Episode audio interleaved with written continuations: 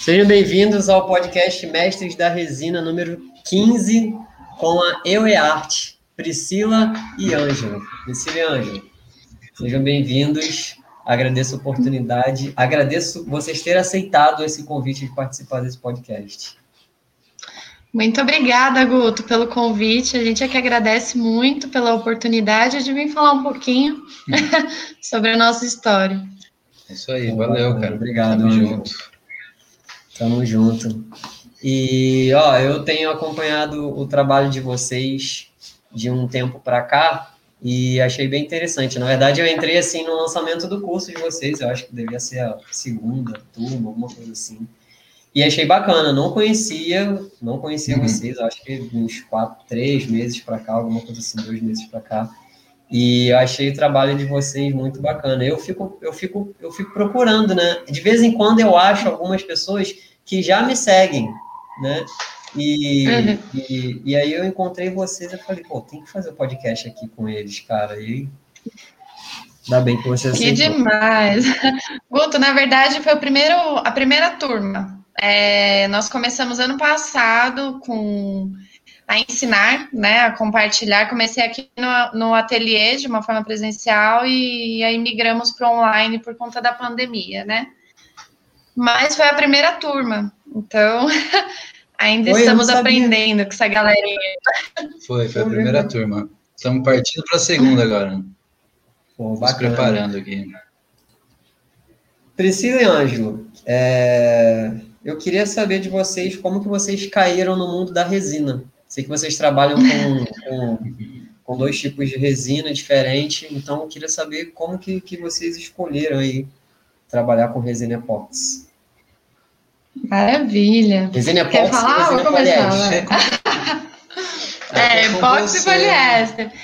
Então, na verdade, é, Guto, eu trabalhava em banco antes e era um trabalho assim que eu não gostava, sabe? Era uma coisa que me deixava maluca. Eu tinha tudo, digamos assim, né, financeiramente falando e tudo mais, eu não tinha paz na minha vida. Aí eu resolvi pedir as contas literalmente. Aí saí e comecei a me descobrir. É, enfim, coisas que, que faziam sentido para mim. Aí eu comecei a trabalhar com macramê. E aí trabalhava com feito à mão, pedras naturais e tudo mais. Já era um trabalho totalmente diferente daquilo que eu fazia. Aí logo que eu conheci o Ângelo, eu conheci o trabalho da Dai, também uma amiga é, que eu conheci, né, nesse, nesse tempo. Depois ela virou minha amiga. E me apaixonei pela resina. E aí eu substituí as pedras naturais pela resina e estamos aí. Há quase seis anos já. Daí alguém caiu com um litro de resina na mão. É, é. Aí eu fui presenteada, porque eu falei, nossa, que coisa linda, eu quero fazer isso. Aí ele me deu um quilo de resina de presente. e cá estamos nós, né, amor? É, tu, vocês, é, é, o, o Ângelo, onde que o Ângelo entrou assim? Ele também tinha alguma outra atividade? Ele entrou junto para fazer resina? Fala aí, Ângelo. Tu já tinha outra atividade? É, na, ver, na verdade eu vi esse. Ah, eu já era artista de outras áreas, né? Eu trabalhava com fotografia, é, algumas artes plásticas também, e, é, e já tá, estava vinculado um pouco com o mundo das artes também. Venho de uma família de artistas também. E mas nesse momento em específico eu ficava só admirando os trabalhos da Priscila. E como eu vi o, que ela ficou meio que apaixonada mesmo por esse rolê, aí eu comprei uma, um litro de resina de surpresa, nem lembro que resina que era na época, foi o que eu achei. É. E, saímos, e saímos errando, né? e a gente começou, na verdade, assim, né? Como a gente foi percebendo que o trabalho era um pouco árduo, aí eu comecei a enfiar ele no meio disso, né? Falei, não, vem aqui lixar uma pecinha para mim. e foi daí que a gente começou a trabalhar juntos, mas ele veio me ajudar e ficou para sempre. É, quando ela viu, já estava lixando 50-50 ali, né? aí eu tive que pagar, né? Aí virou, virou sociedade, não teve jeito. Tu, quando saiu do banco, tu, na verdade, tu já tinha a intenção de sair do banco para fazer alguma outra atividade, ou você só estava procurando alguma coisa assim que fosse um hobby e que de repente se tornasse uma atividade remunerada? Você só queria é, quando eu saí do banco, quando eu saí do banco, eu só queria sair do banco. Era a única coisa que eu tinha assim na minha cabeça, sabe? É, eu sempre fui uma pessoa em relação a trabalho, Guto, até assim, na verdade, um pouco corajosa, sabe? Tipo, otimista, vamos lá e as coisas vão aparecendo. E, e o macramê ele entrou como uma condição de relaxar, hobby. Eu fiz porque fiquei em casa. É, enfim, aí comecei uma faculdade. Foi uma época que eu me, me dediquei realmente para aquilo que, que me fazia bem. Né? Não, as coisas que me moviam. Eu vivi durante muito tempo fazendo o que eu não gostava. Então, as coisas aconteceram como um hobby. Conforme eu fui fazendo, aí as pessoas foram pedindo para comprar, era arrancando do pescoço, arrancando do, do braço, pulseira, e foi daí que começou. Pô, bacana. E quando, quando você começou e você encontrou algumas barreiras, assim, porque eu vejo que a resina é, é, é, não é tão fácil quanto parece, né? Todo mundo que chega agora acha que é só derramar a resinazinha dentro do, do, do moldezinho e mágica. Já está pronto, está brilhante, como a gente vê o resultado final, mas o bastidor não tem nada de, de, de prático, de fácil, né? Então, quando Exato. tu quando você começou, você encontrou alguma barreira assim, você pensou duas vezes, pô, isso daqui eu vou gastar dinheiro assim, não é tão fácil, é bonito, não sei se esse negócio assim dá para mergulhar de cabeça, ainda tem as vendas. Como é que foi isso para tu? Total. É, quando a gente começou, não tinha essa onda de resina epóxi, né? A epóxi ela não era tão comentada assim. É, se usava muito mais poliéster, então a gente já começou com esse super desafio. Na nossa cabeça era realmente jogar no molde. Eu acredito que todos nós entramos assim, né? Começa já vem com esse pensamento. Né? Acha que é colocar no molde e tá tudo certo. A barreira que eu era a barreira do conhecimento mesmo, sabe? Barreira da, do saber. Né? E naquela época era tudo mais difícil, né, Guto? Porque assim, hoje em dia é, a informação existe. Por mais que, que assim, tem muita coisa que é certo, muita coisa que é errado que eu vejo pela internet ela existe. Naquela época não existia nada de informação. Então era um mundo muito desconhecido. Quando a gente encontrava uma pessoa que trabalhava com resina, a gente tinha que ficar amigo para descobrir assim, tentar descobrir assim o básico para conseguir manipular, né? Então foi super desafio. A gente realmente assim durante um ano a gente aprendeu a mexer com a resina. Primeiro ano foi... a gente aprendeu. Foi que ano? Essa é a verdade. Início de 2016, 2016, por aí. Comecinho de 2016. Caraca, tem muito e, tempo já, gente. Era, e assim. Era tudo mato. Era mato. é, tem gente que trabalhava muito antes, né, que a gente. Mas naquela época ainda, ainda não tinha muita gente trabalhando, não. Principalmente nesse ramo da arte, né? É, até ano passado, até ano passado, curso de arte em resina não tinha nenhum. Nenhum. Exato. Eu, eu, eu assim, eu, eu, eu, eu, tenho um blog, eu promovi alguns cursos, mas curso de arte, ano passado, no começo do ano, assim, não tinha nenhum ainda. Esse, no, no fim Exato. do ano, que começou a aparecer um ou outro pingado, então as pessoas ainda não têm nem ideia de que existem cursos uh, específicos para esse tipo de trabalho, né? É verdade. Em 2018 é, que a gente pensou em começar a ensinar, porque a gente levou tanto tempo, sabe, para aprender, que a gente tinha um. A gente tinha ciúmes do que a gente sabia. Essa era a verdade, porque a gente pastou tanto para aprender, tanto, que a gente falava, pô, vou ensinar assim, né? Já, já saí ensinando quanto que custa, né? Tudo que a gente errou e, e para ensinar. Então foi um proceso de desapego, ficou né? bastante tempo com essa ideia de reter o conhecimento, sabe? E na verdade é uma coisa que acaba sendo, acaba passando para frente, né? Não tem mais essa hoje em dia, né? Não é só você também ter o conhecimento, tem muita coisa por trás, né? Muita coisa a se desenvolver. Não é tão simples assim. Ah, aprendo a técnica, vai lá e faz isso aí que você falou, né? Esparrama a resina lá no molde, Vá, valeu. Não, tem muita coisa por trás. Exato, exato. É, e assim, o, o, que eu acho legal, Gota, é que cada artista ele, ele acaba se desenvolvendo de uma forma, né? Então, por exemplo, às vezes tem artistas que são excelentes e que ensinam na internet que trabalham de uma forma totalmente diferente que a nossa. E que tá aí já um, já um tempão também na caminhada, mas é porque a gente aprendeu tudo sozinho mesmo. Né? A gente não seguiu o gabarito de ninguém, a gente não tinha apostila, e-book, nada disso. Foi a necessidade que foi ensinando. Então, isso é bem interessante. Os artistas nacionais costumam trabalhar de uma forma bem diferente, digamos assim. Pô. E quanto tempo que vocês levaram para sair do zero e fazer um primeiro trabalho que, no nível de vender? Isso foi muito rápido, vendável. porque. Então. Quer falar? É, vender, vender mesmo, a gente vendeu rapidinho, cara dois meses a gente já estava vendendo peça. Antes até um pouco. Mas é porque era é, realmente era um, tra um, trabalho muito bonito, né? Tipo, a galera naquela época, em 2016, ficava tipo, totalmente surpreso com flores encapsuladas e tudo. Só que ainda não era tipo a qualidade que a gente queria, né? É, era totalmente diferente. Era uma super novidade, né? Era a gente é, surpreendeu, o que surpreendeu muito a gente foi que ninguém nunca tinha visto. Onde a gente ia era uma novidade, o que a gente fazia, né? É por isso que a gente fala quando a gente chegou aqui era mato. Tudo era mato, porque realmente não, as pessoas não conheciam. Então acredito que por isso também a venda girava, sabe? E as peças elas nem estavam, imagina, gente. A gente a vendia gente, poliéster sem lixar. A gente já chegou a pedir peça de cliente de volta para a gente fazer o acabamento e devolver para o cliente. Depois que a gente aprendeu mesmo, que a gente chegou, no, agora a gente chegou no brilho, na técnica, é isso, agora a gente vai para cima.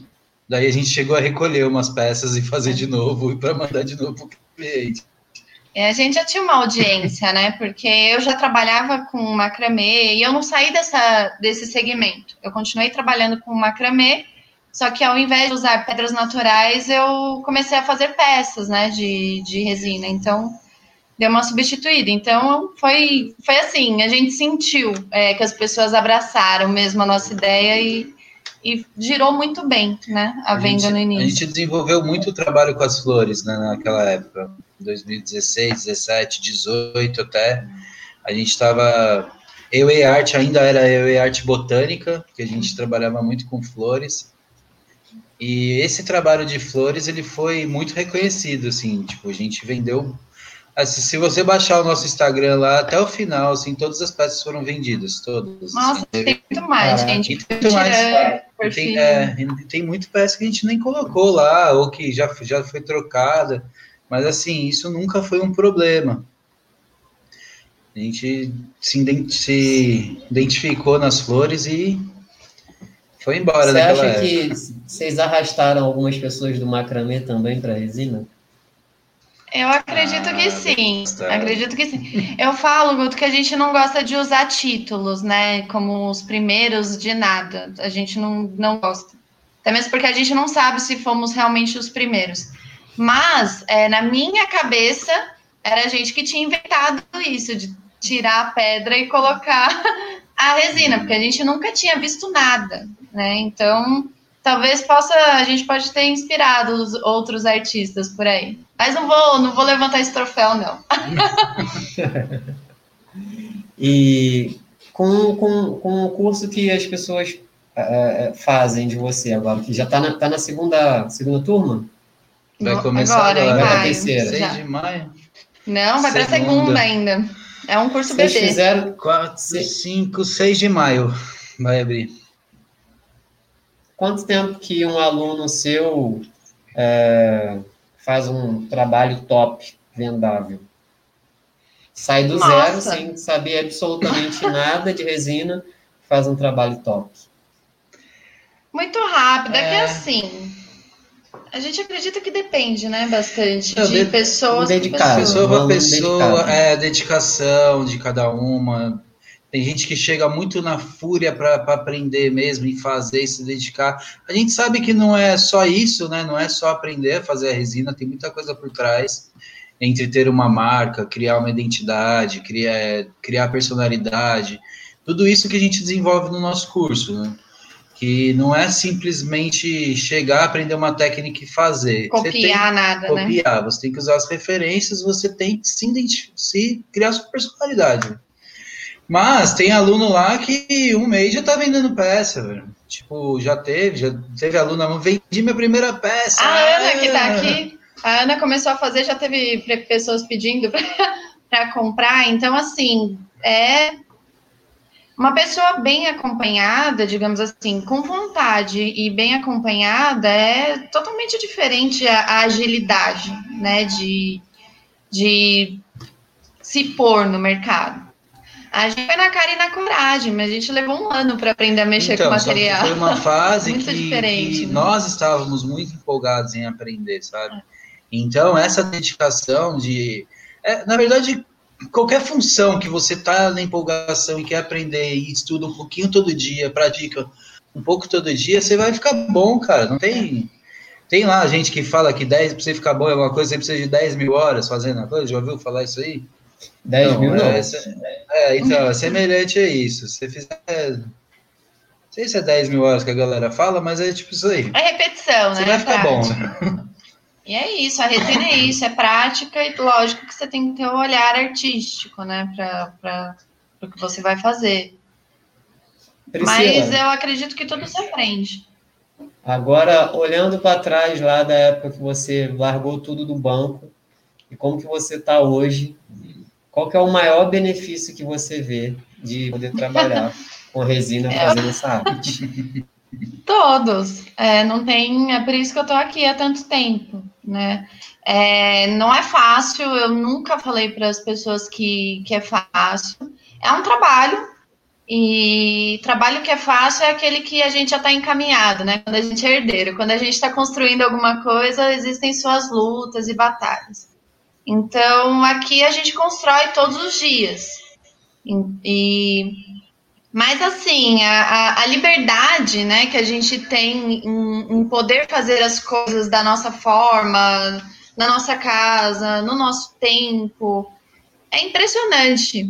É uma coisa assim que eu jamais, mas jamais mesmo largaria o que eu tenho hoje para voltar para aquilo que eu tinha, com salário por mês certinho, com bom convênio, e eu fui tirada como louca quando eu resolvi sair daquele emprego. Mas hoje a gente conquista, né? A gente corre atrás do, dos nossos ideais aqui com a IOE. E todo dia é subindo um degrau. Então jamais eu voltaria. Não tinha. E o é, que, que você acha que, que o pessoal que está iniciando agora, não estou falando dos seus alunos, porque com certeza seus alunos têm uma ótima orientação, né?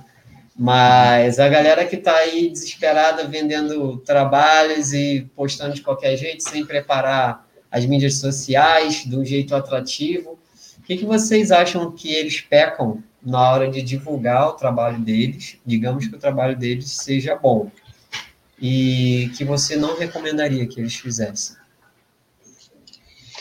Bom, a gente tem, tem várias questões com, com trabalhos pela internet. O nosso, a nossa maior apresentação, vitrine, digamos assim, sempre foi a internet. E, e o que não pode ser feito de qualquer forma é uma má apresentação do seu trabalho. Né? O trabalho pode ser lindo, maravilhoso. Se você não sabe como expor esse trabalho na internet, não a beleza ela cai ali pela, pela metade, daí para menos. E hoje em dia existem formas e estratégias que elas precisam ser seguidas, né? Aqui exatamente para você alavancar a tua marca. A gente tem aqui na né, eu, eu, nosso estrategista digital que sabe falar isso melhor do que eu. Mas hoje uma marca precisa de estratégia, né? Tanto de divulgação quanto de comunicação com o cliente. Então, para você empreender, digamos assim, hoje na internet, como marca, isso, gente, desde, é assim, pensamento desde o começo. É, não é aprender só sobre resina, é entender também sobre marketing digital. É uma coisa caminhando com a outra ali, para o negócio girar, digamos assim. Eu estou aqui no, no feed de vocês E as fotos de vocês são praticamente fotos profissionais, né? Eu tô, tô indo lá para baixo. Quem que tirava essas fotos? Ah, o meu iPhone velho. Cara, a gente arrumava um jeito. Por mais que, que eu, sou, eu sou fotógrafo, a maioria das fotos é da Priscila, cara. Acho que algumas fotos, assim, que eu, que eu trabalhei mais com light paint, umas fotos que estão escuras, assim, com fundo preto, que são minhas, que com iluminação mais trabalhada, sabe? Ah, Mas a, gente chegou, a gente chega num meio que numa métrica assim de, de fazer a foto com fundo branco, com fundo infinito, sabe? Tipo, é, a gente até ensina isso, de, de, usar um celular bom, que você já consegue fazer uma qualidade legal. Mesmo eu sendo fotógrafo, eu falo isso, porque hoje em dia você tem que se adaptar né, ao, ao que está rolando, né? Não dá. Imagina montar um estúdio fotográfico com fundo infinito, tal, com a minha câmera, tudo para tirar um take, um, uma foto ali de uma peça que às vezes já está até vendida, sabe? Tipo, é, então, se adaptar a esse mundo de hoje usando as tecnologias, mas é isso, essas fotos aí, a maioria é da, da, da Priscila aqui, Bruno. É assim, sabe, Guta, é, eu costumo dizer isso em tudo na arte, você precisa de referências, em tudo. E na apresentação da página, quando eu a gente entendeu que a gente precisava ter uma apresentação muito mais profissional do que estava caminhando, é, que foi através de um curso que a gente fez, assim, de um dia também, foi curso de, de marketing, é, que falou assim, quando você não tem para pagar alguém para fazer para você, chega numa página grande que você admira e pega como inspiração, tenta seguir aquela, né, aquela linha. Então, era isso que eu fazia, eu não tinha alguém para fazer isso, digamos assim, profissional, com aquela visão de joalheria, né? Que a gente queria passar algo totalmente profissional. Então a gente começou a analisar as páginas que tinham poder aquisitivo para pagar e trazer uma apresentação. Então eu segui mais ou menos um raciocínio.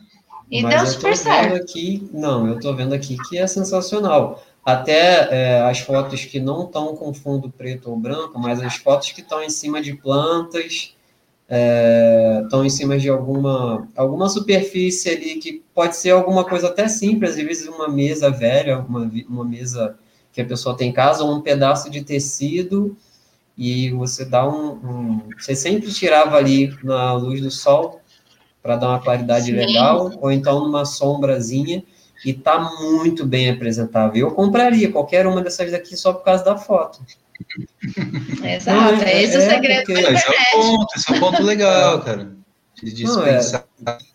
E você, as tuas alunas, elas aprendem a tirar esse tipo de foto, assim, se ensina para elas? Porque... Sim, sim. Tá chegando. sinceramente, eu, eu rodo, eu rodo é, alguns Instagrams do pessoal que já está fazendo os trabalhos de resina a tempo, e eu não vejo um feed atrativo assim, igual de vocês de, de ter uma foto tão bem preparada, tanto com fundo branco, com, fundo, com, com, com plantas, com alguns modelos.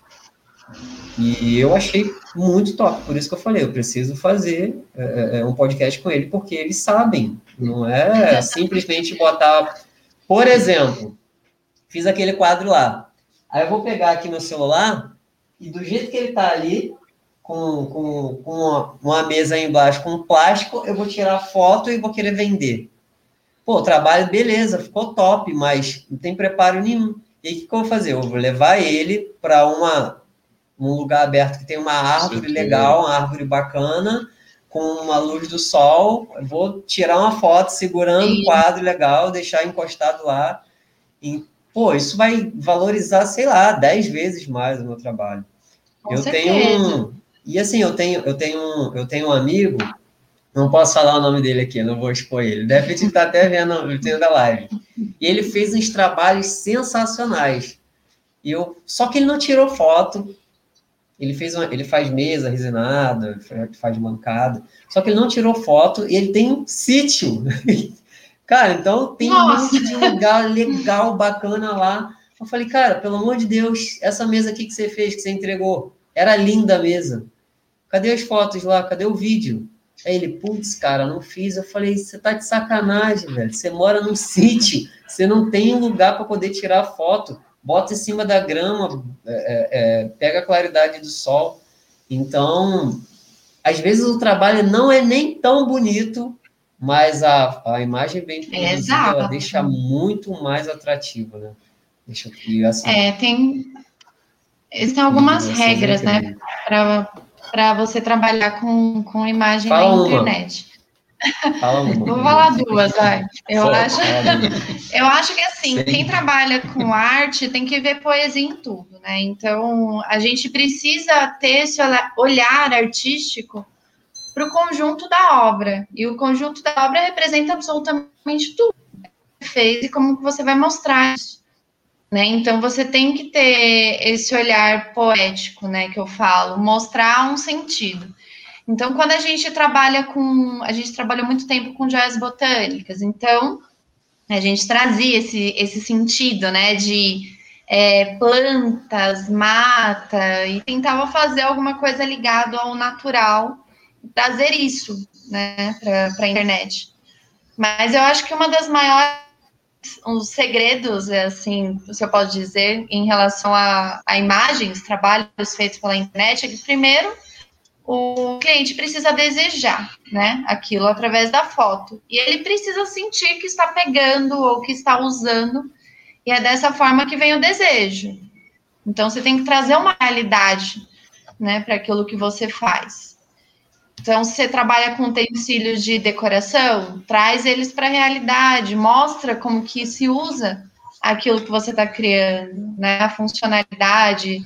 Eu adoro trabalhar com joias, então eu visto as minhas joias, tiro fotos.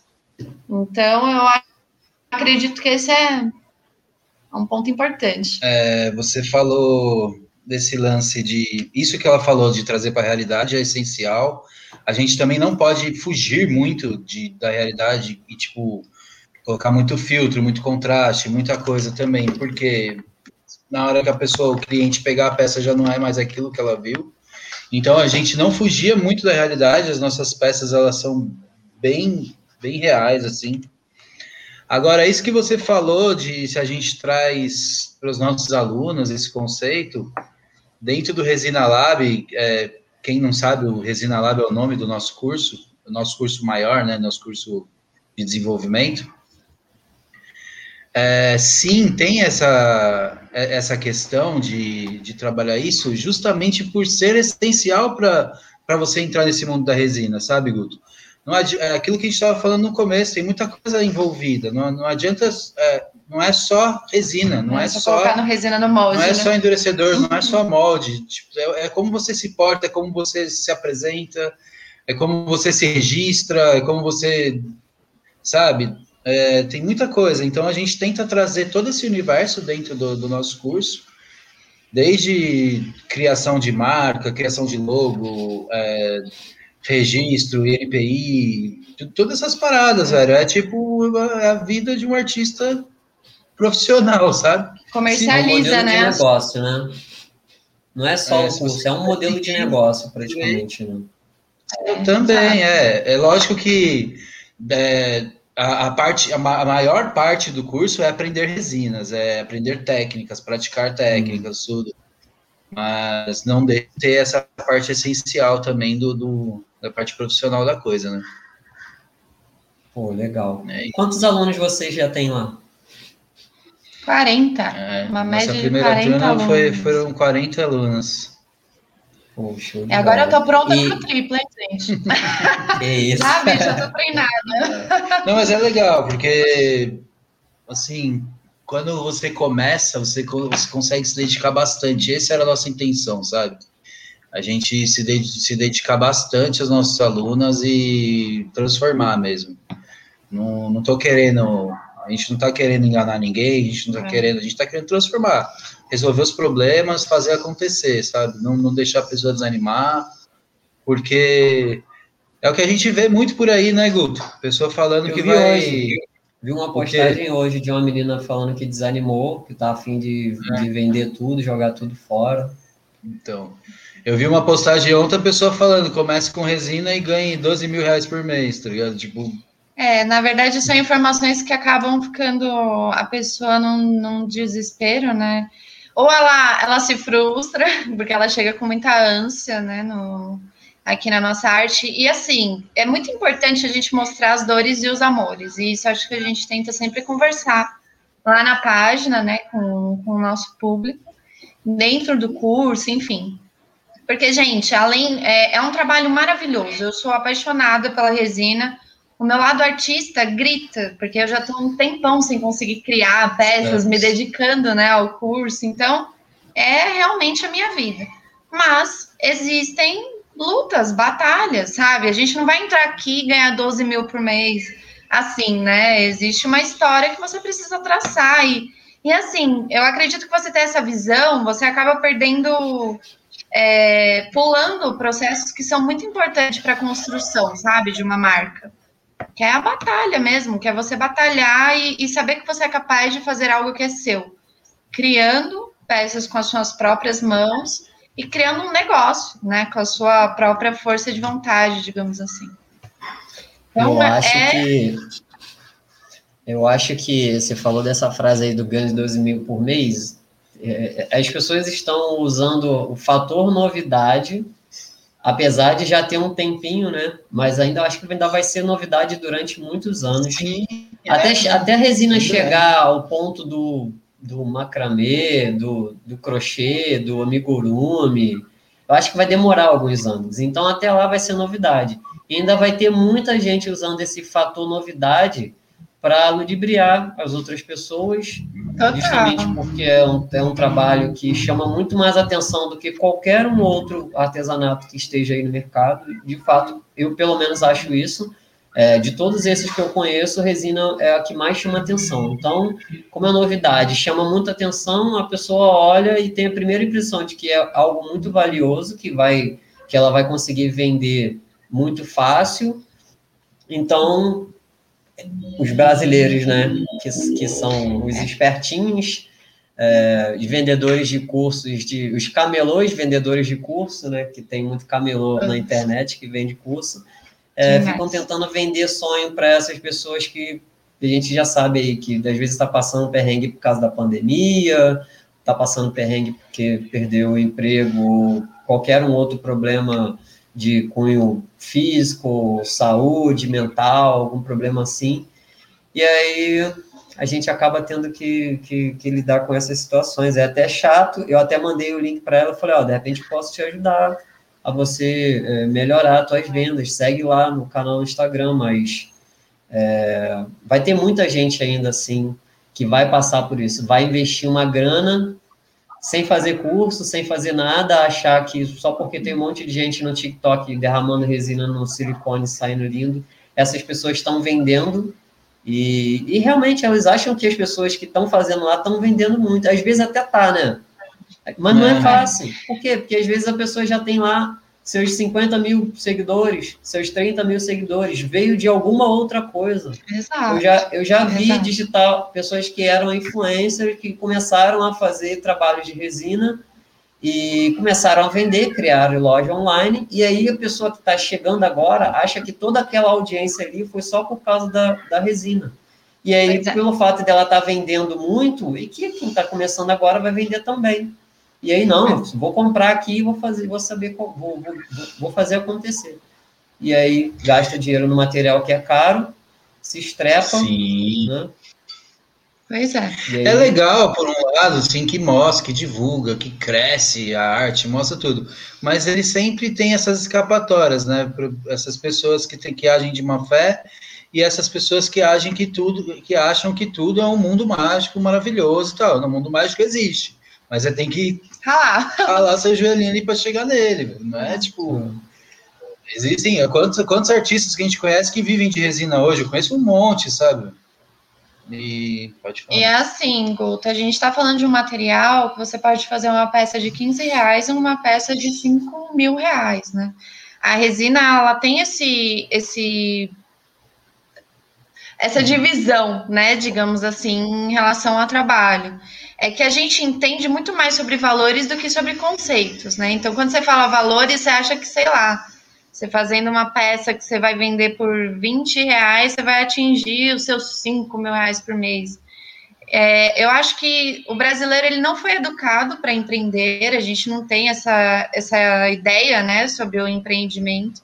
A gente não tem dimensão do, da bola de neve que é isso, porque realmente tem muitos detalhes. Não é impossível você ganhar 5 mil reais, mas existe um caminho que vai ser um caminho de investimento, de tempo, enfim, não, não é tão fácil Estudo, como pinta, né? prática, demais. E o que as pessoas têm que entender é que, assim, eu nunca mostrei na internet, e eu vou falar até do meu perfil pessoal, eu nunca mostrei na minha, na, no meu Instagram, por exemplo, eu brigando com o Ângelo.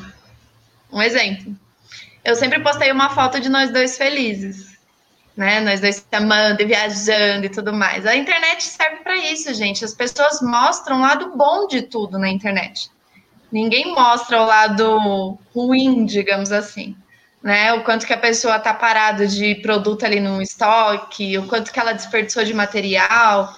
Então, tem que tomar cuidado com esses mundos da fantasia que a galera pinta aí. Eu acho que deve estar acontecendo muito isso hoje, viu, Guto? Principalmente com esse boom que deu. Deve ter muita gente com as pecinhas paradas aí, viu? Deve, né? Que não tá conseguindo vender, cara.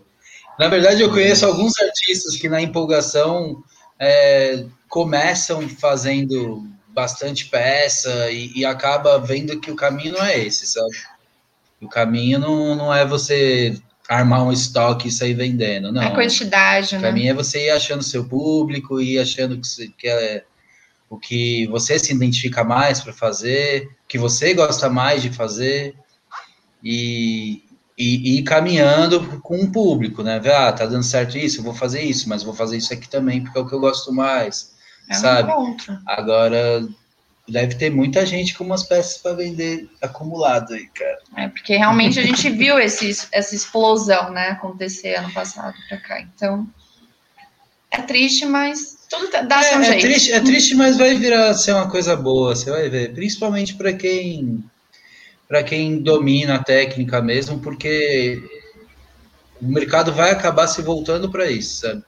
Eu acho que ele, como, como outras coisas acontecem é, dessa forma, que vira moda, que entra no modismo, chega num ponto que ele retorna para quem, quem manja mesmo, sabe? É, a moda tem poucos vão ficar, é verdade poucos vão ficar. Eu conheço um cara que ele só faz tábuas e, e usa o, com efeito oceano. Tábuas e pranchas e alguma outra coisa.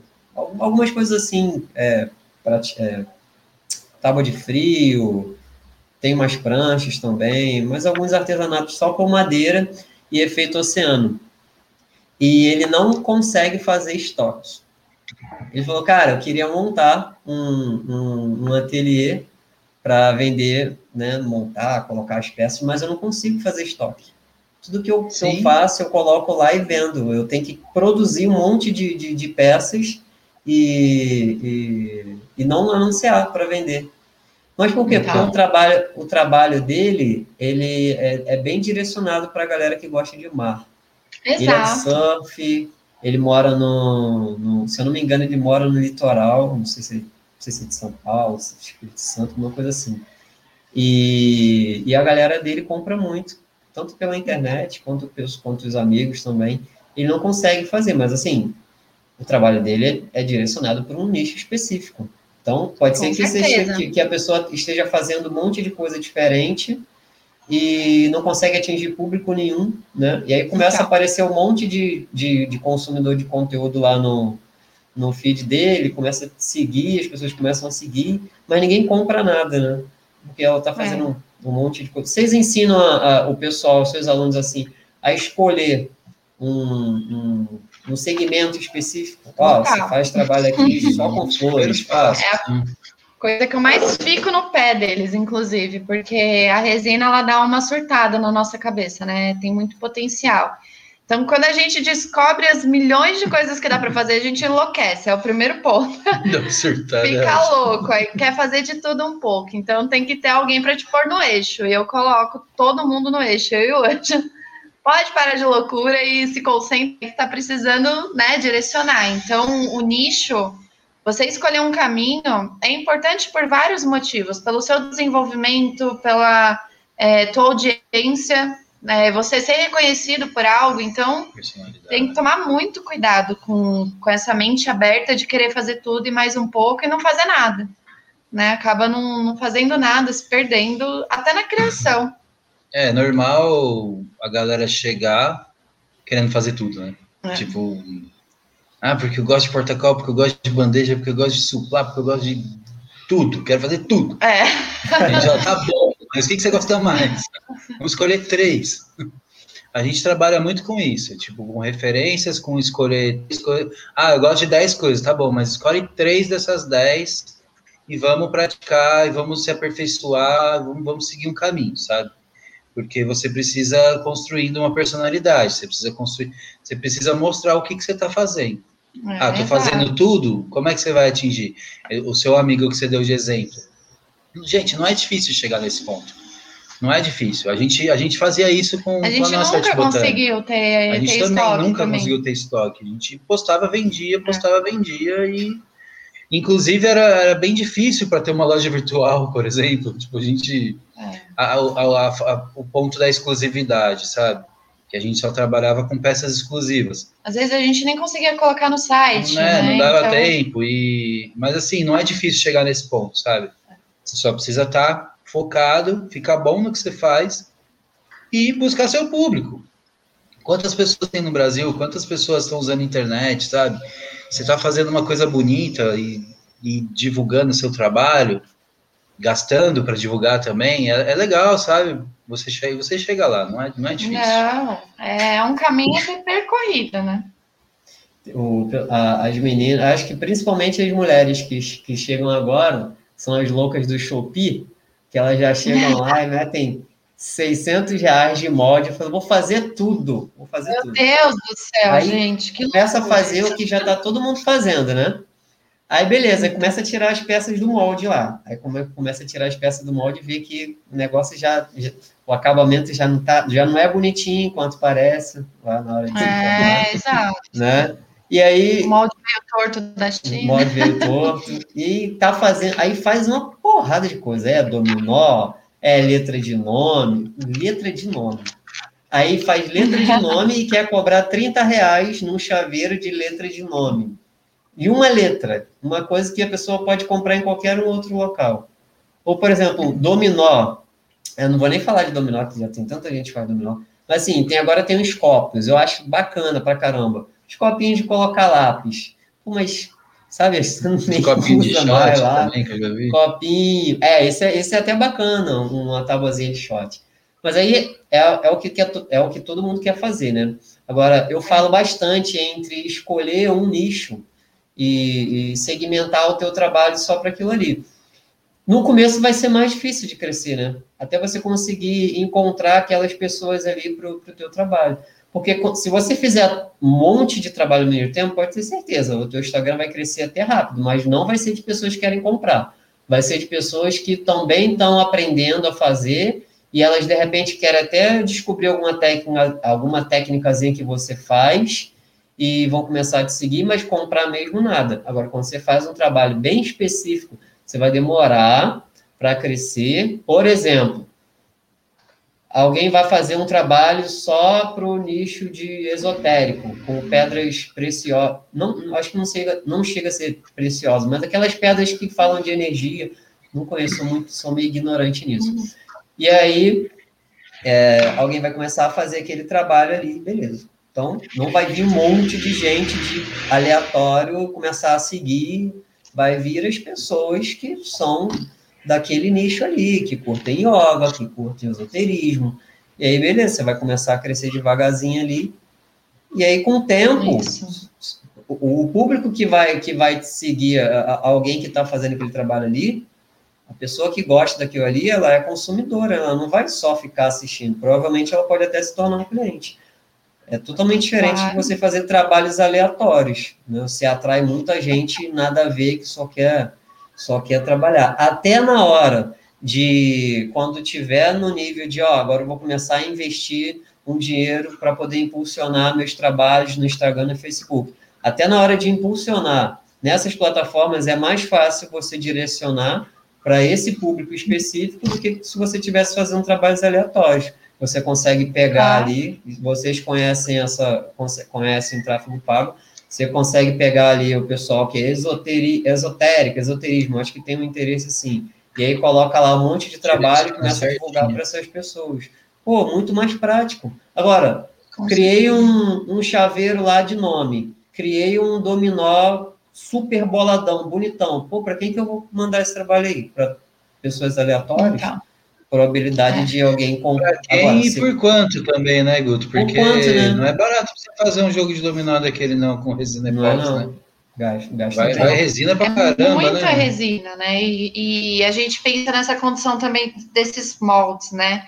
Que são moldes que eles não têm uma, uma super duração, eles não são uma coisa assim é, de ótima qualidade a gente paga caro, a gente espera um tempo para chegar e quando vai ver dura pouco, né? Então eu acredito que envolve muita coisa esse lance da decepção.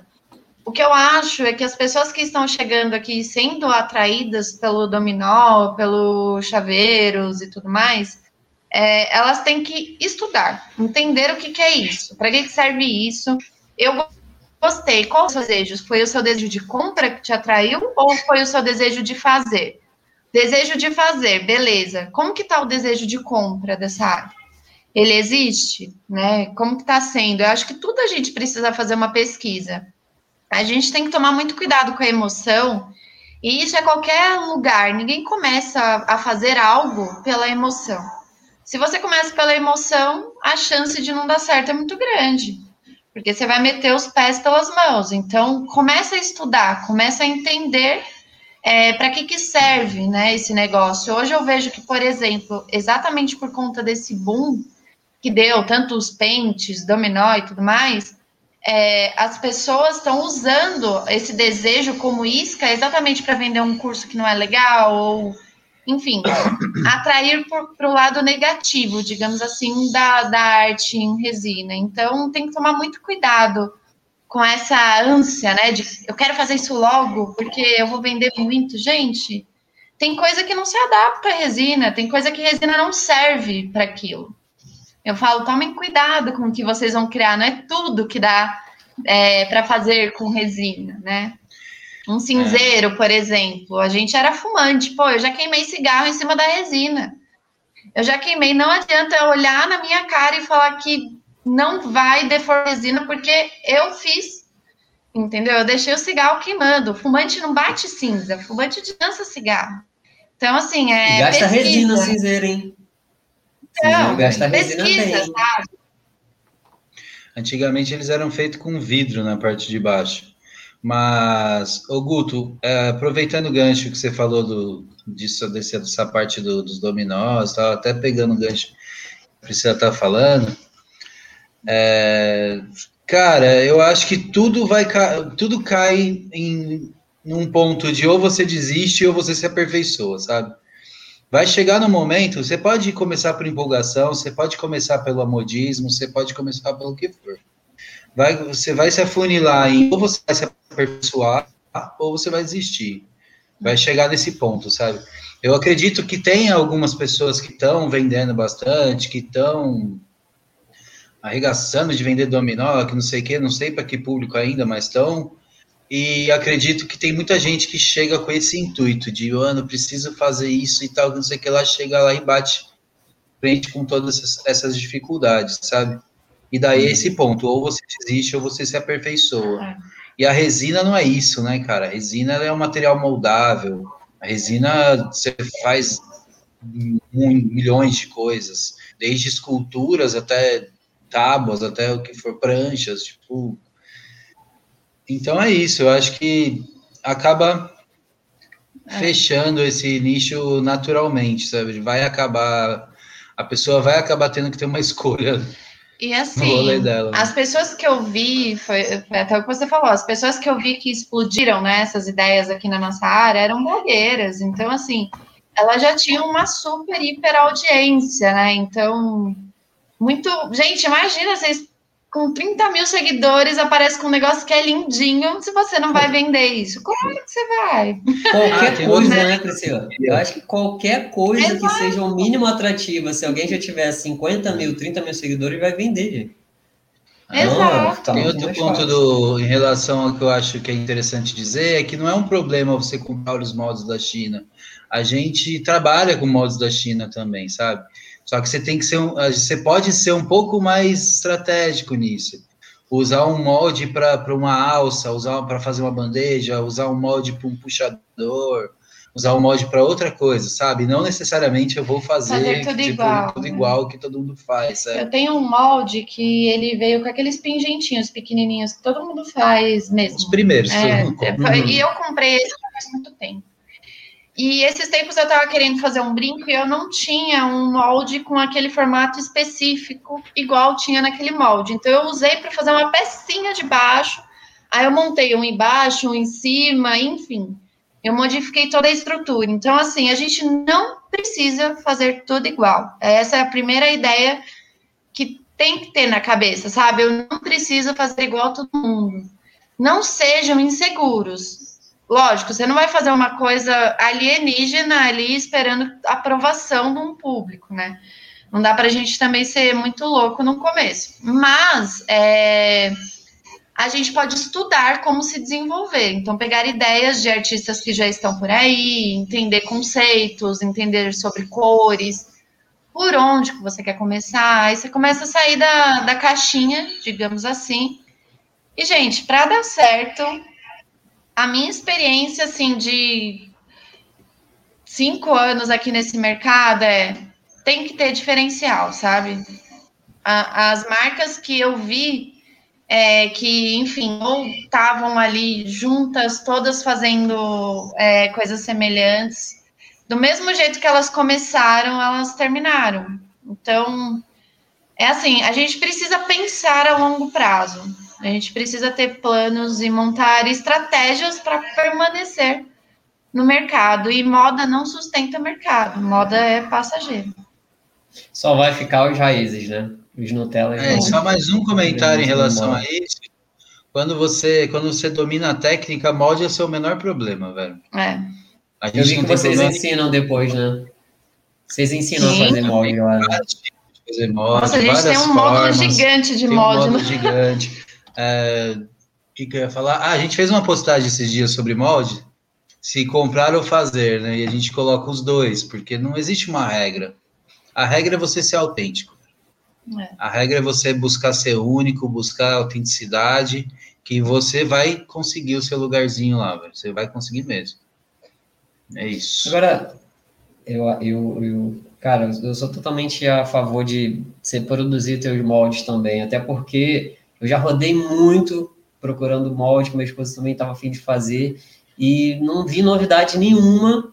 E tem um site que tem algumas novidades, mas são caríssimas, que é o Whiteside. Mas assim, é 150 reais. Então, eu não sei nem quantas vezes dá para fazer ali, né? Os moldezinhos lá que tem as linhazinhas de mandala, de pavão, aí depois você tira, limpa, limpa dá assim, absurdo, muito caro. E aí eu até perguntei ontem, mandei uma mensagem lá no, na página do Clóvis sobre o molde de platina, se tem como fazer é, só como um, algum processo industrial, você tem como fazer artesanalmente. Vocês ensinam a fazer lá usando o silicone de platina? Sim, cara. Na verdade, sim, sim. Na verdade, ele é um silicone normal, líquido, né, cara? Mas ele fica brilhoso, né? Sim. depende de algum outro processo que tem que fazer. Não, não. não tem, você tem que tirar, você tem que tirar a cópia de uma peça brilhosa, né? Isso é o básico. Os silicones, eles copia, têm essa né? característica, né? De copiar aquilo que você está... É, as características do que você está reproduzindo. Então, isso é bem importante. Na verdade, a gente está a gente tá fazendo agora aulas de platina, cara. Tipo, hoje eu fiz até. É... Ontem, né, que, que saíram os primeiros mods. Ontem saíram os primeiros mods de platina. Eu acho que eu acho que é, o essencial é você não gastar muito material, porque a borracha de platina é um pouco mais cara, sabe? Então você não pode ficar, tipo, você vai fazer uma pecinha pequena, você não vai fazer uma caixa gigantesca para fazer seu molde de platina, cara. Precisa ser mais estratégico. Você precisa ser né? um pouco mais estratégico com, com esse lance da platina. A platina, eu, eu gostei muito da, dessa, dessa borracha. Bem resistente. Ela é, ela é um pouco mais fácil de trabalhar, porque, porque o, é, o esquema dela é 1 e 2, né? Igual resina, tipo 50, 1 para 1, né? E bem resistente. O que, que você falou? Teve alguma Não, pergunta aqui? Mas acho é, bem resistente. O lance dela também é que ela é atóxica, ela pode ser usada para alimentos, né? Pode fazer chocolate, pode fazer comida com ela o que você quiser. E eu tô, tô achando ela bem resistente, cara, bem legal. Tô gostando muito. Essa é uma coisa fizeram uma pedra aqui e ficou bacana, né? É, o Angel tá se, se aperfeiçoando nesses 12 moldes. Ah, é, cara, eu tô gostando muito desse lance. Quem sabe Agora... não sai uns moldes. É, o Ângelo, acho que deu uma travada aí. Voltou. Voltou? Voltou? Deixa eu fazer uma pergunta para vocês. Vocês sempre venderam pela internet ou antes dessa pandemia aí vocês vendiam aí pela, pela cidade, participavam de feiras artesanais ou essas coisas assim? Já fizemos muita feira já. Muitas, é. nossa, a gente já participou de muitas feiras. Mas assim, eram coisas esporádicas, a gente nunca teve um ponto fixo de venda, né? Eu já tive algumas lojas é, que revendiam as peças, mas normalmente eram feiras que, enfim, algumas mais estratégicas, outras não. A gente ia só para para curtir a bagunça mesmo, a gente sempre gostou de estar, de tá, né, nessa, nessa energia, assim, de feira e tudo mais. Mas Participava, Como que era essa experiência? Como que o pessoal via? Como que o pessoal via o trabalho de vocês lá? Já que era novidade Nossa. também, né? Aí era Nossa, demais, cara. Na primeira... Pegar na mão era... Nas primeiras feiras era, assim, uma super, hiper... Mas sabia que isso, até nas últimas, assim, eu sinto ainda uma surpresa da galera de nunca ter visto nada igual, assim, de falar, nossa, é planta, né? É planta aqui dentro mesmo, né? Não é pintura 3D. É vidro. É, então. Não, quando pega na mão, elas têm, têm uma magia, parece. Tipo, é. a gente sempre sentiu isso. Por isso sempre gostou também, né? A gente gostava muito de fazer feira, sabe?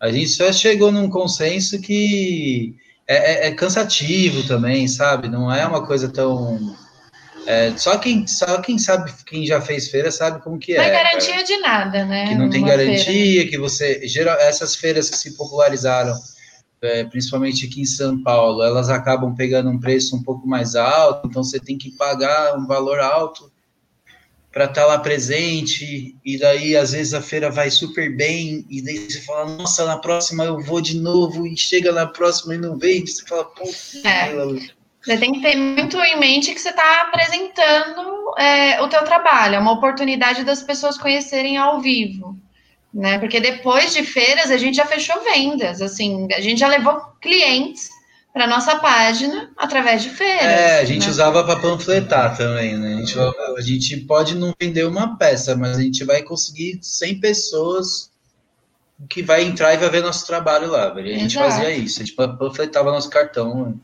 Sempre. Mas a gente sempre vendia bem também, cara. Poucas vezes a gente flopou, né? Vocês já são bem conhecidos aí na cidade de vocês por fazer esse trabalho ainda, ou poucas pessoas ainda? Aqui em Guarulhos a gente é contato. mais conhecido, mas a gente é meio cigana, é? a gente muda. É, a gente mora, Guarulhos é muito grande, né? muda, né? né? E a gente estava morando na praia também antes da pandemia, e Antes da praia a gente estava morando em outro lugar, então, tipo. A gente quer mudar de novo. A gente está querendo mudar de novo, a gente só não mudou ainda por causa da pandemia também. A gente porque... é meio cigano. Mas assim, a galera conhece, sabe? Do, do nosso trabalho, né? Tanto que aqui em Guarulhos, realmente, as feiras que nós já fizemos, não encontro outras pessoas. Claro que tem pessoas que fazem e tudo mais, mas ainda não encontrei. É, as pessoas sabem, né, que, que a gente faz, então tem esse lance da indicação e tudo mais. Nós somos de Guarulhos, aí, ó. Yeah. Orgonite da Grega, já encontrando o vizinho por aqui, Ai, ó. Que legal. Pô, bacana. Mas, assim, vocês ensinam, vocês ensinam o pessoal a fazer, a fazer divulgação, impulsionar só pro só não, na verdade sim, para o Brasil inteiro ou ensinam também o pessoal a fazer o, o, o negócio deles ali começar a ser conhecido na região? Porque tem para quem está começando, pode ser que tenha, seja chatinho, tem um custo, tem que ir no correio, fazer a postagem, aí o correio está sempre lotado por causa da pandemia, depende da cidade, então pode ser legal também, dependendo de onde a pessoa mora, se for um lugar bem habitado, cidade, começar a vender por ali, dá para entregar no bairro, na cidade. Se chegam a ensinar alguma, alguma estratégia dessas para artesanato, porque eu, eu friso muito nesse assunto, principalmente para trabalhos maiores. É, é, mesa resinada, bancada e piso. Que realmente é mais vantagem você crescer ali bairro e cidade até estado. Mas para artesanato, não, pode, pode divulgar para o Brasil inteiro. Mas vocês chegam a tocar nesse assunto no, no, no modelo de vocês, para o pessoal fazer anúncios para poder impulsionar trabalho na própria cidade? Deixa o estrategista digital falar. Daí eu então, é, não especificamente dessa forma, mas é, é, justamente por conta disso, né? Quando você trabalha com peças, com peças menores, o, hoje em dia a intenção é você atingir internet, né, cara? Você atingir geral mesmo, sem, sem problema. Se você tiver. É lógico que que nem não entrou ainda o curso de ADS que do, do nosso que vai entrar agora. É a aula, a né? aula, né? A gente mas, ainda está estruturando. Mas que nem tá fez ADS, tipo, é, você já aprende a, a, a nichar ali para onde você quer mandar, né? Então, dependendo do trabalho, sim, é muito interessante isso que você falou, é, principalmente para serviços, né? Para tipo piso, isso que você falou mas você aprendendo a, o ADS ali, o Facebook e o Google, cara, você que manda, né? Você sabe. Você, você que. Literalmente você que manda para onde você quiser, né? Se você acerta é. o dedo, tem até que frear, né? Essa é a verdade. É, então. tem, que, tem que desligar. desligar importante, né, Guto, hoje em dia, é. cara. Hoje em dia, isso faz parte do negócio, né, cara? Não tem ideia. Você é. tem que saber mandar para o seu público e investir seu dinheirinho ali, velho. Mas assim, só para concluir, Boto, é, dentro do Resina Lab a gente tem é, não tem pronta essa aula, ela está sendo estruturada. Essa próxima turma é, já vai acompanhar as, as duas turmas, né? Já vai acompanhar essa aula de tráfego, enfim, como você impulsionar suas peças porque, gente, hoje é, é assim que a gente vende na internet, né? Quem não vende assim acaba ficando para trás. Não dá para você ficar contando com a sorte, né? Com, com a distribuição do, do Instagram, do Facebook, é, se fala. A gente coloca como uma ordem, assim, tipo, aprender resina é uma grande parte do curso. Depois, criar sua marca, criar seu CNPJ, registrar no INPE, é, fazer sua fanpage, sua página comercial e, e, tráfego pago faz, faz parte, a outra parte do negócio, entendeu? É. E é como se fosse assim, né? Tipo. É o combo. É o combo, né? Não, é com certeza. Para quem já faz, para, é, a gente. Eu, eu, por já estar tá fazendo há um tempo, parece ser prático mas é, são muitas etapas até você conseguir é, impulsionar lá um anúncio para a tua região. Então, até criar a página, como você falou, criar a página, configurar, colocar, as, colocar tudo certinho lá no Facebook, porque cada dia que passa, o, o, o Facebook ele está passando o pente mais fino, digamos, digamos assim, é, em quem está usando a plataforma, porque muita gente acha que é bagunça. Então, agora, para anunciar, se você for levar as pessoas para algum site, agora você já tem que ter, é, levar para algum outro lugar, sair do Facebook, né, ir para algum outro lugar, você já tem que ter um domínio. Então, já tem que ensinar o pessoal a criar um domínio e criar um site. Então, agora tem, alter, é, tem uma alteração lá de iOS que as pessoas que têm telefone Apple não vão receber anúncio se você não configurar, é um monte de coisa. Então, tem que, então realmente são muitas etapas até alguém que está preocupado lá em primeiro aprender a técnica, né? Fazer um trabalho que pô, seja vendável, que seja bacana, criar conteúdo para postar nas redes sociais, fazer as fotos bem feitas, é, registrar a marca. No, então, Cara, são muita, é muita coisa, realmente. É não é só colocar resina no molde. Não, não é só colocar resina no molde. Então, realmente, o pessoal que está colocando resina no molde agora, pode ser que daqui a um tempo eles desistam ou sejam engolidos aí entendam, pelo mercado, né? como qualquer outra coisa. É, mas uhum. quem vai ficar mesmo é quem realmente estabeleceu um, um modelo de negócio e, e usa aquilo, e, e vê aquilo ali como um empreendimento, não é só um hobby remunerado, né? Que ah, vou fazer um dinheirinho aqui, vou fazer aqui e acabou. Até porque a gente é faz, que hoje em é... dia. Desculpa, pode falar. Não, é, é, até porque a gente. Perdi. Já era, perdi o que eu tava Vou completar, vai, já que eu te cortei.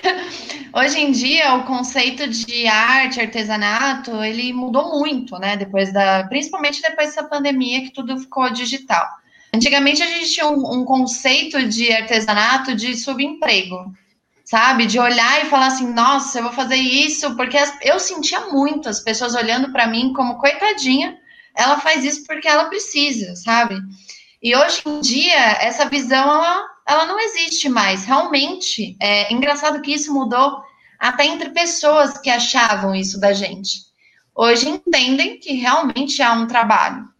Então, não é, você não faz mais uma peça de artesanato ou de arte para mostrar para o seu amigo que seu amigo vai mostrar para o outro amigo e etc.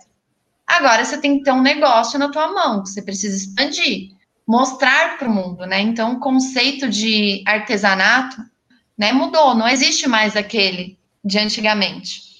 Hoje em dia, para você fazer, sei lá, até dos mais tradicionais, né, um crochê, enfim, você precisa ter uma estratégia de venda na internet, senão não adianta. Então, assim, não, não, não existe mais aquele conceito antigo que, que a gente se deparava antes, né? Esquece, faz parte do passado. 2020 veio revolucionando tudo isso. Nem para o que é novidade como a resina. Porque, olha, Exato. acho que já são cento, eu acho que já são 140 milhões de pessoas que, que utilizam a internet no Brasil. Então, por mais que seja novidade, expande muito rápido. E é muita gente produzindo, é muita gente é, divulgando, e o mundo anda muito rápido. Então, se você não tiver uma estratégia eficaz realmente de, de fazer a venda, você vai ficar lá igual a tia que faz o crochê para vender para as outras tias. Nada errado né? também dela querer vender. Mas assim, se você quer um modelo de negócio no digital, você tem que começou a produzir as primeiras peças já pensando no teu negócio. A não ser que você Exato. já tenha uma renda e que você realmente queira aprender só por hobby. E aí de boa. E eu até eu tento até tirar essas pessoas do, do meu Instagram e do meu do meu do meu grupo lá que eu falei, ó, se você é só hobbyista, tá no lugar errado, porque eu estou tentando ajudar aqui as pessoas que tem a visão empreendedora da resina, porque se, se deixar para aprender a estratégia de venda quando você tiver perfeito, que você nunca vai estar, tá, na resina, filho, já foi engolido, vai ser tarde. É. Né? Vai ser tarde. Então, é, a gente tem que andar tão rápido quanto a internet para poder divulgar esses trabalhos de resina. E eu, eu, queria saber de vocês, como que vocês acham, já que vocês estão desde 2016, já viveram todo esse todo todo esse caminho aí que, que a resina correu de altos e baixos, trabalhos que começaram a fazer sucesso, outros que caíram. Como é que você acha, vocês acham que vai estar esse mercado daqui a uns dois anos? Olha, a gente estava até conversando sobre isso, né? Que a gente acredita que a gente é muito. tem uma visão positiva, digamos assim, da, da nossa arte, né? A gente acredita, não só naquilo que a gente faz, mas no mercado que a gente está. Então, a gente acredita que essa, essa empolgação ela vai diminuir. É uma onda, né? O, o, modismo ele funciona, a gente já presenciou outros modismos né, na resina. Então, eles vêm como uma onda, eles passam, chega outro. É, então, eu acredito que daqui dois anos é, essa onda já vai ter passado. Pode ser que a gente esteja vivendo outra, Mas quem ficou dessa primeira onda, né, que vocês estão presenciando do que trouxeram as pessoas até, até a arte com resina, que foi o dominó, o pente, tudo mais. Quem estiver daqui dois anos lá é porque realmente entendeu o sentido da arte aqui dentro e seguiu, conseguiu se encontrar, é, absorveu, digamos assim, o, o melhor, né, que essa arte tem a nos mostrar e mandou pau aí. É, eu, eu acho que daqui dois anos eu quero que esteja explodindo de todo mundo fazendo resina. E dinheiro.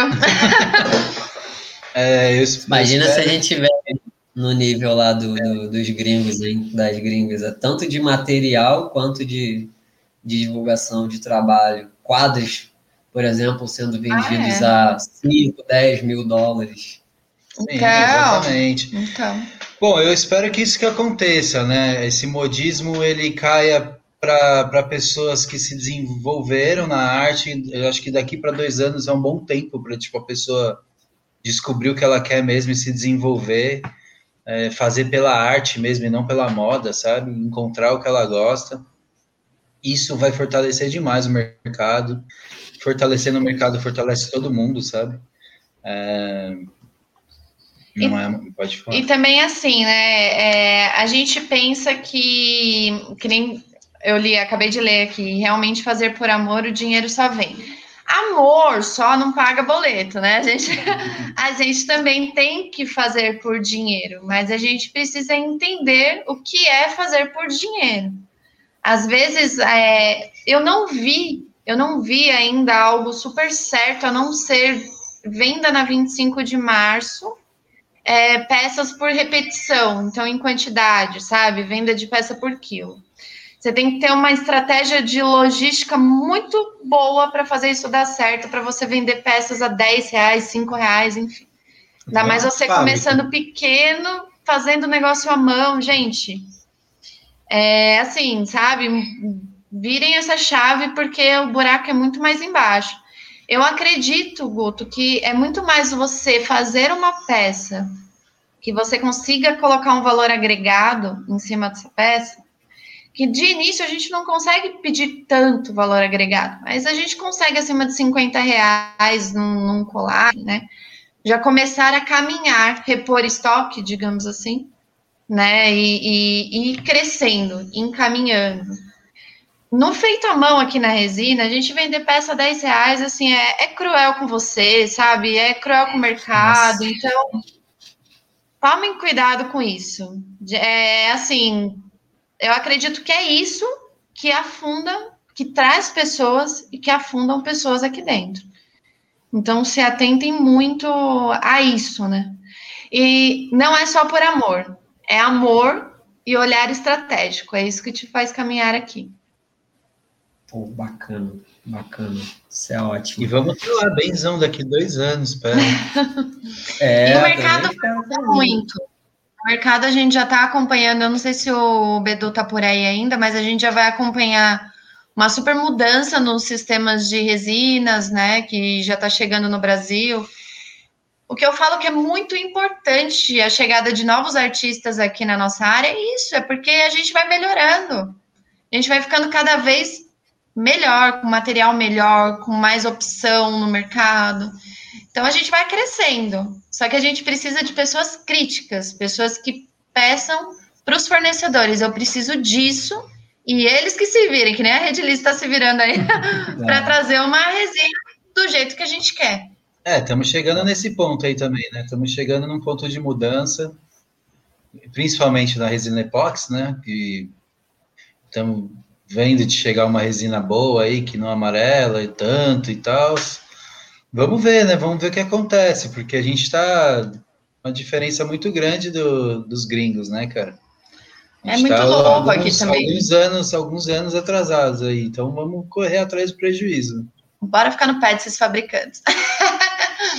Artistas já somos, criativos já somos. É, cara, tem muita artista aí que, ó, tem muita artista que, que, que eu ainda, acho que ainda vai descobrir alguns trabalhos com, com resina e ainda vai explorar muito, então... Com certeza, cara. Principalmente o pessoal que faz quadros, é, acho que tem muita, tem muita gente aí que ainda nem viu ainda o potencial que tem esse trabalho de resina. Então, acho que artes plásticas que... é geral, viu, Guto? É, Olha que artes plásticas. Chegar, chegar na, na galera da, das artes plásticas mesmo, assim, velho. Vai é. explodir mesmo. A gente tem que parar com a síndrome da inferioridade. É isso que a gente tem que, assim, sabe? Não é porque o negócio é nacional que você tem que falar, é a coisinha pequenininha. Eu vivo falando isso, Guto. Como eu tenho dificuldade com inho, sabe? Para de se olhar pequenininho. É, eu vou fazer uma peça de arte. E faça, sabe? Já que você resolveu estar aqui, foi uma opção sua. Então, dê o seu melhor, faça o seu melhor. É isso que vai te fazer melhor aqui dentro. Nada né? de pecinha. É isso que vai te fazer ser reconhecido. Então, deixa o inho para lá e faça as pessoas mesmo, né? Seja conhecido no mercado. Se a gente for observar o mercado da moda, das joias, e isso, se a gente pegar desfiles de é, Milão, enfim, por aí afora, mundo afora, a resina está presente em muitas joalherias, muita. Se a gente for pegar grandes arquitetos de decoração de interior, enfim, móveis, sabe? Gente, a resina está presente em muitos lugares. É, a gente precisa crescer a mentalidade é, e acreditar na gente. Nada de lojinha, isso aí. Nada de lojinha. Isso aí. É, eu tô construindo uma lojinha na internet para vender minhas pecinhas, para ganhar um dinheiro. Não dá. Aí você vai ganhar 5 reais por peça, acredita? Eu acho que até 20, eu acho que até, até 30 é pouco, né, gente? Eu já vi várias de 15, 20 reais. Aí, você, aí a pessoa paga 15 e ainda tem que pagar mais 20 de frete. Nossa, surreal. Então, por mais que seja de molde, eu acho que não, não faz sentido vender uma peça por 15, 20 reais, não. Tem que ser algo bem, sei lá, bem esdrúxulo mesmo. Qual o lucro, né? Por mais que a pessoa gaste 3 reais de resina, mas para que, que vai enviar um não, trabalho mas é, de, mas é esse de 20 ponto, né? reais né? para se a pessoa pensar 15 reais? Se a pessoa ela vai, igual aquela coisa do artesanato de pensar quanto que gasta, ah, mas aqui eu gastei só duas gotas de resina, então eu vou vender 15 reais. Você não está fazendo, não está colocando conceito, você não está fazendo a logística né? certa, não está criando conceito, não está criando história. Você, tem você só está vendendo seu material, fazendo duas vezes lá e vendendo, sabe? E é isso que a gente está fugindo, velho. É desse é, lado aí e que a gente, a gente tá... tem que pensar que quando a gente cria uma peça, a gente tem que pensar na comida que a gente precisa comer para se manter vivo, para criar. Isso energia. entra num custo, na energia que a gente gasta, na internet que a gente vende. Então Máquina. Então, é assim, é surreal fazer isso. É cruel com vocês mesmo. Acredite nisso. Mas vai dar Bom, certo. Tá. Para quem está começando agora, tem algumas pessoas que estão assistindo aqui e que vão assistir depois e que nunca fizeram nada, absolutamente nada de resina, que tem vontade de comprar alguns moldes para começar ou fazer algum outro tipo de trabalho. Qual é a recomendação principal de vocês? Por que, que eu estou perguntando isso? É, eu, quando alguém vem pedir praticamente consultoria para mim, eu falei, ó, eu já falo, ó, não sou especialista em arte, em resina, então eu não gosto nem de, de ficar dando informação que eu aprendo na internet para poder dar para outras pessoas. E eu também não gosto de ficar empurrando curso se a pessoa não quiser. Se ela quiser é, aprender como um hobby, tudo bem. Eu acho que não precisa nem de fazer curso. E se tiver dinheiro para gastar também, gasta o dinheiro até aprender. Tem tempo, tem dinheiro, então gasta até aprender, não precisa fazer curso. E agora, se ela quiser um modelo de negócio, quiser montar um negócio, eu não tenho tanto dinheiro assim para poder ficar fazendo um teste, porque vai gastar, isso daí é fato, e vai gastar muito mais do que qualquer curso que tiver aí no mercado para ter o mesmo resultado no, a, eu acho que ter o mesmo resultado no mesmo tempo é praticamente impossível alguém ter o mesmo resultado em determinado tempo igual ao de um curso, fazer um curso. Isso daí, para mim, é impossível. Eu acho que tanto pode ser até um pouco menor, o, o, esse gap pode ser até um pouco menor para artesanato, dependendo do que for.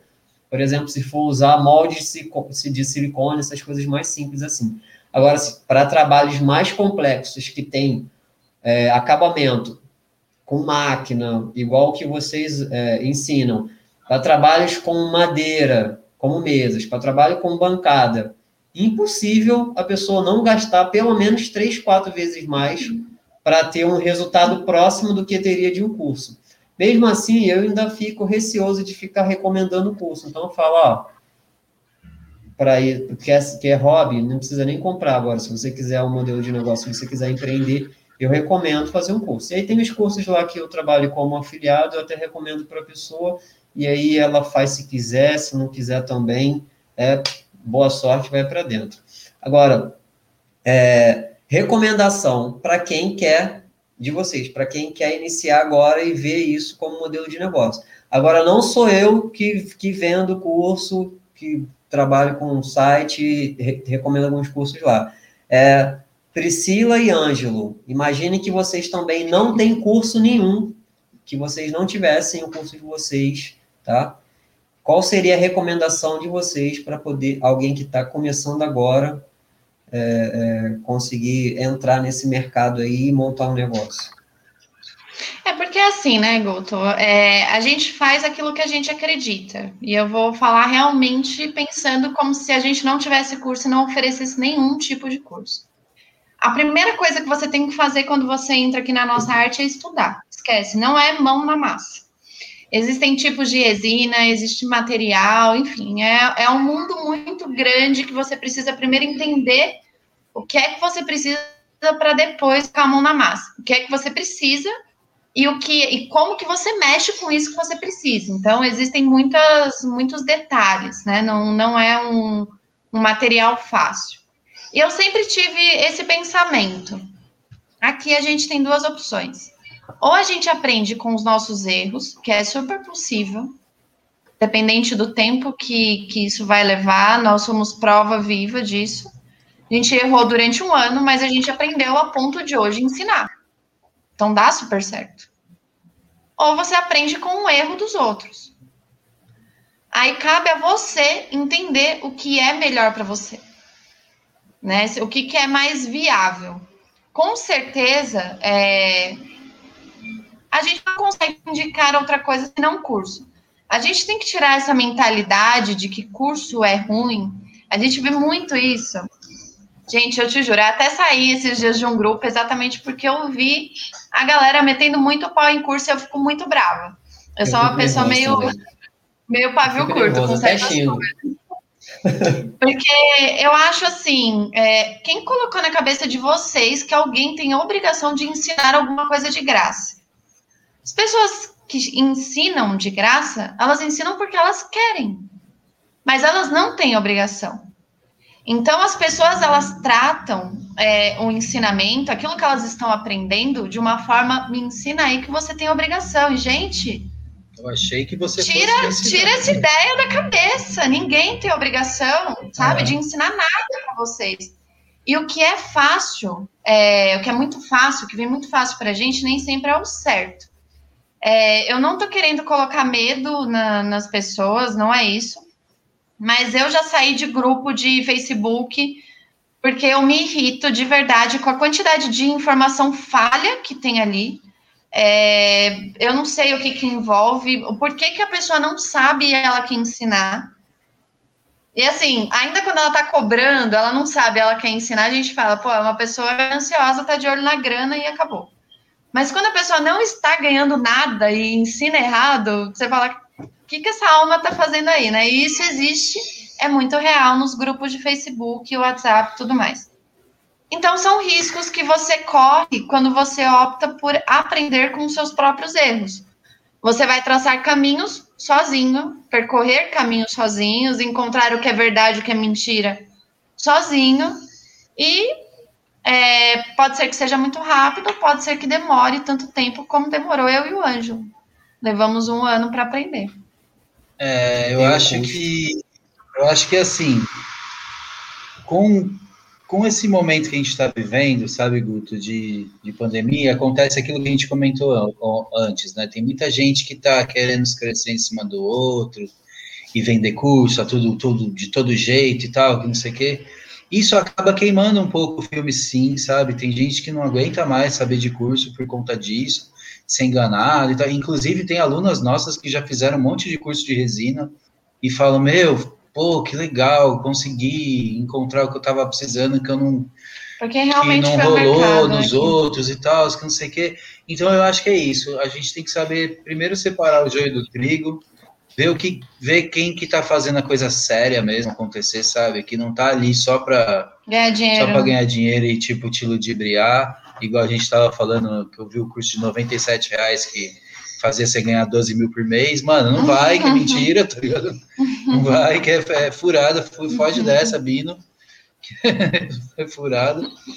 E, mas assim, como recomendação, a gente fala estudar por vários fatores, sabe?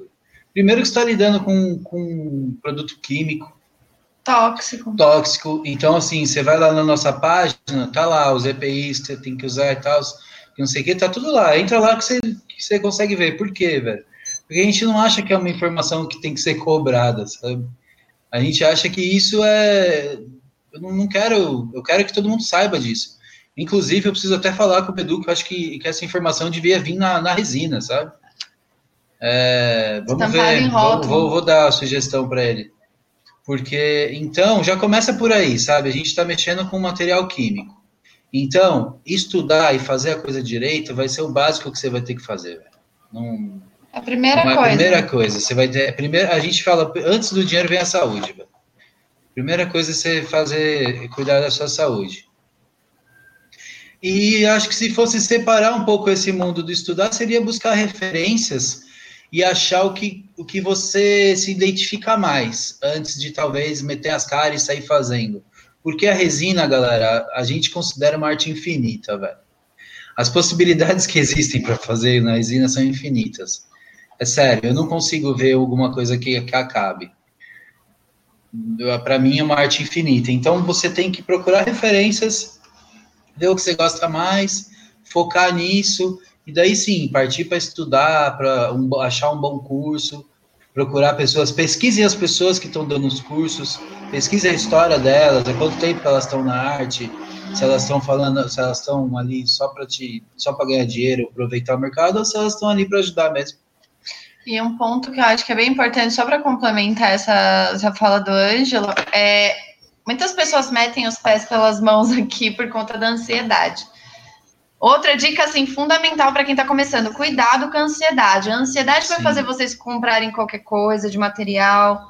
A ansiedade vai fazer vocês entrarem numa forada de curso, enfim, o que tiver aí no mercado.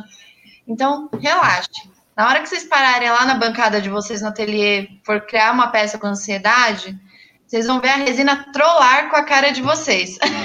Porque a ansiedade é que não dá certo. Então, comecem desde já a treinar na paciência. Eu acho que é Total. é isso. Total. Eu, eu queria só dar, fazer um adendo aqui. É, eu uso de, de vez em quando eu uso essa frase. Eu falei, ah, se você quiser aprender física, você só pegar um livro e ler ele até o final. Eu, eu quero ver se você vai conseguir capturar ali aquela mensagem e executar tudo ali. Agora, para que, que você vai na escola? Para que, que você vai para a faculdade? Para o professor te ensinar exatamente o que, que tem ali no livro. E ele te ensina Exato. exatamente como está ali no livro? Não. Por quê? Porque não precisaria dele ali, se fosse só o livro, é só você ler. Ele ensina a experiência que ele tem junto ao conteúdo do livro, e aí faz você ter o um entendimento ali, capturar aquele entendimento ali muito mais fácil. Então, quer aprender resina? Consome aí todo o conteúdo que existe, todos os blogs, todos os, os vídeos, tudo. Você vai aprender? Vai aprender, do mesmo jeito que alguém vai aprender é, física lendo um livro de física. Agora, vai ser a mesma coisa que ter um mentor do que ter um professor ensinando? Absolutamente não. Então, é, a palavra curso realmente ela é muito demonizada. E é. uma vez eu já fiquei até nervoso do, do, de alguém. Teve uma pessoa lá que comentou num vídeo meu, falou: Ah, esse cara aí fez o vídeo, mas é só para vender curso, só para vender curso. Eu falei: Ó, esse vídeo aqui, ele não é para vender curso, é um vídeo informativo, é um vídeo sobre bancadas. Mas eu vendo curso sim. Eu não tenho, não vejo nenhum problema em vender curso. Tem pessoas que vendem o tempo dela para a empresa, tem pessoas que vendem produtos, tem pessoas que vendem serviços e eu vendo curso. E não vejo nada de errado em vender curso. E você também não é obrigado a comprar, não. E ó, Exato. eu prefiro que você nem prefiro que você nem compre, né? Porque é, é, cara, só tá lá. Não precisa ninguém, ninguém vai ser obrigado só porque tem um monte de gente vendendo. É, é chato de realmente ter um monte de gente postando link em grupos ou oferecendo quando você faz alguma pergunta em algum grupo do Facebook, um monte de gente postar link lá de, de, de, de curso, e aí é realmente a gente tem a impressão de como se a gente estivesse passando no camelô e tivesse um monte de gente te empurrando algum produto assim, ei, ei, vai 15 reais, vai 20, vai 30, vai 30. Aí é incômodo, realmente causa uma repulsa. E aí, lá na frente, o cara que tem uma loja dele lá, profissional, especializada, ele acaba pagando o imposto desse pessoal que está oferecendo curso adoidado, e aí acaba que a pois pessoa é. fica assim, nossa, todo mundo só quer vender curso. Aí lá na frente, o cara que realmente está vendendo de forma profissional paga, porque ele vende o curso dele profissional, mas já demonizaram tanto a palavra, já ofereceram tanta besteira, porque a pessoa fica assim, ah, será que vale a pena mesmo? Tem tanta Exato. gente vendendo, então é, os camelôs de internet acabam atrasando aí essa galera, mas nenhum problema. De repente a gente pode, sei lá, um dia esse, esse nome vai mudar. Acho que essa palavra curso que é o, é o grande vilão aí do, do, do pessoal que, que, que, quer aprender qualquer coisa, né? Porque para ir para a faculdade, para fazer qualquer outro tipo de atividade que não seja de resina, todo mundo procura curso.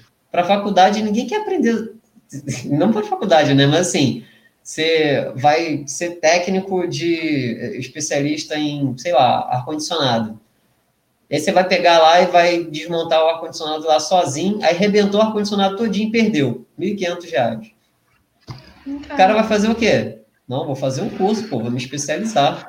Agora, na hora de procurar um curso para aprender algo que parece ser mais fácil do que é, as pessoas ficam, será que vale? Nossa, muito caro, 500 reais, 400 reais. Então, acho Exato. que, acho, e quanto que vale, né? Quanto, quanto que vale o conhecimento de, um, de, de, uma pessoa? Isso foi uma condição quando a gente de, resolveu ensinar. A gente falou, nossa, quanto que a gente vai cobrar num curso? Gente, por mim, de verdade, tanto que a gente falou, eu cobraria super, hiper, mega caro, porque para mim vale. Eu ralei para aprender. Eu sei o que aconteceu comigo para eu aprender. O que eu ensino para to... às vezes ensino de graça. Sabe? Mas por quê? Porque eu quero. Hoje em dia eu faço as coisas porque eu quero, mas ela tem custo. Né? A, o meu curso, o meu conteúdo dentro do curso tem um custo, e eu cobro por ele. Cada vez cobrarei mais, eu não escondo isso de ninguém. É, mas assim. Fora os impostos é, que você, você, tem que pagar por isso, né, Priscila? Então, dói, né? então. E aí eu que nem dói. ouvi as pessoas falando assim: ah, mas numa crise que a gente está vivendo, como que as pessoas têm coragem de cobrar por ensinar? Mas, gente, vocês acham que a gente come o quê? Né? O, é, artista, é. ele precisa se alimentar, ele precisa morar. Então, assim, tudo no mundo é uma troca. E a nossa troca é, ser humano troca as coisas através do dinheiro. O dinheiro é a nossa moeda de troca. Eu troco meu conhecimento através do curso, e é isso. E eu acho que o que, que vocês têm que estar muito esperto, e eu nem obrigo também as pessoas, acredito que isso é muito identidade. É, é, as minhas alunas, elas se identificam muito com, comigo e com o Ângelo. Elas gostam da gente, a gente fica até emocionado. Então, elas entraram no nosso curso porque elas gostam antes da gente. É uma identificação, né? Vocês têm que é, analisar as pessoas que vocês estão consumindo também. Não é que, que você viu na internet que você toma como uma verdade absoluta. Isso eu falo para as coisas que a gente fala. Se vocês não gostam daquilo que a gente fala, não consuma aquilo que a gente está falando na internet. E ponto. né? Vida, a vida que segue. Ah, é fácil, é linda. É, tem que ser verdadeiro, cara. Independente do que você faça, seja verdadeiro. Não queira passar a perna em ninguém que é. seu, seu caminho vai ser legal, vai isso, ser bonito. E isso seja porque essa, essa ideia de curso as pessoas estão aprendendo e está sendo uma, uma possibilidade, né, dentro do nosso mercado e é real. É, vocês também podem ensinar. Só sejam no, honestos, né? Eu acho que é, tudo, é. É, no fim de tudo, o curso é um atalho de tempo. Então, quem tem muito tempo e dinheiro para perder, não precisa fazer. Exato. Agora, quem quer Exatamente. poupar todo esse tempo e que pode, não, pode ser muito mais do que um ano que você passou, né? Tem muita gente que a passa gente até mais opção, tempo. Se tivesse opção, hum. eu falo isso sem dó, assim. Se a gente tivesse opção, eu não hesitaria em aprender com alguém, obviamente, porque o tanto que eu gastei de dinheiro foi é porque a gente já trabalhava, né, com feito à mão, as pessoas tinham recebido muito bem né, aquilo que a gente tinha feito, então isso fez a gente caminhar e continuar até aprender, mas realmente foi um custo caro que a gente pagou para aprender. A gente aprendeu com os nossos próprios erros. Investimos, né, nos nossos erros. Total. Ó, bacana demais essa entrevista aqui. A gente tem algumas perguntas aqui e a gente vai fazer igual a Xuxa. Lembra lá da Xuxa do Bate Volta? Para não estender muito. Era, era rápido? Não sei. Eu já falei a isso, eu não lembro como é que era, Gabriela. Não, antes, o da Xuxa lá, da época que ela fazia, de tarde. Lá, ah, não lembro, não sou da época da Xuxa, tô brincando. É alguma coisa lá de, de bate e volta, jogo rápido, alguma coisa assim. É, bom, vamos ver aqui. Tem muita gente aí falando para quer fazer o curso de vocês. Fala aí, ó, como é que vai ser, como, quando que vai abrir, vocês já podem falar? Vai abrir ah, turma? Legal. É Bom, eu tô a seguir lá. aqui. É, segue a gente lá, eu e arte underline no Instagram, EWE arte underline. A gente já tá com um grupo de WhatsApp aberto para lista de espera. É, a gente está planejando. Nossa segunda turma. Quem participa desse grupo de WhatsApp tem umas condições legais também lá na frente.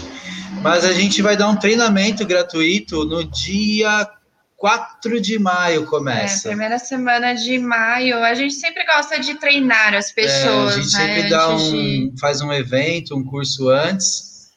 É, é uma estratégia até para colocar a galera no eixo a gente já coloca a galera num caminho da resina ali para ela entender o que está acontecendo, né? Não chegar muito muito avoada no rolê. Para uhum. aterrizar, né? Para aterrizar, pessoal, primeiro. Exato. É, então, dia 4 de maio. 4 de maio é o nosso treinamento. A Resina Lab abre, abre inscrição dia 6 de maio. Isso. Mas a gente ainda não vai dar spoiler do, do treinamento, não. Tá chegando. Já começa a trabalhar a ansiedade agora, né? Acho que, acho que a próxima live a gente já divulga. Quer falar o nome? Não, ainda não. Acho que é. Deixa, deixa, deixa o povo ansioso. Eu vejo que a Priscila, a Priscila tem muito esse negócio de não, não fala não, meu. O Ângelo já quer sempre falar, né? É. Eu vi umas lives de vocês, toda hora o Ângelo soltava um spoiler. Aí eu disse, não, pô, você tá falando aí, você já. Gente, ele pega as coisas. Pô, Às hora. vezes eu tô falando de uma aula, ele aparece com um negócio pronto aqui, mostra e fala, deixa lá coisa. Nossa, se eu mostrar as coisas que tá saindo aqui, cara. Acho que eu vou pegar. Enquanto é. uma pergunta ali. Vou ah, pegar, vai lá, vou... vai enquanto eu respondo o show da Xuxa aqui. Ah, vamos lá. Ó, ele é terrível. O Fred perguntou assim: vocês acham que o pessoal dos moldes se interessam por possuir matrizes exclusivas?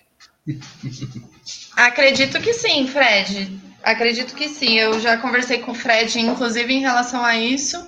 É, as pessoas que buscam exclusividade na, na resina e elas não podem investir, digamos assim, em máquinas, né, e tudo mais, elas é, precisam encontrar alternativas de pessoas que façam isso por elas.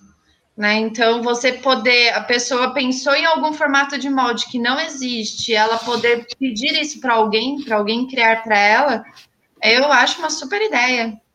Manda bala. Vamos para a próxima. Hum... A Orgonites e Cia da Queca perguntou se tem como fazer o curso somente do módulo de mod. É que é, que é moleza, né? Ah, Vocês são tudo danado. Ah, só, um só quero aprender um moldezinho.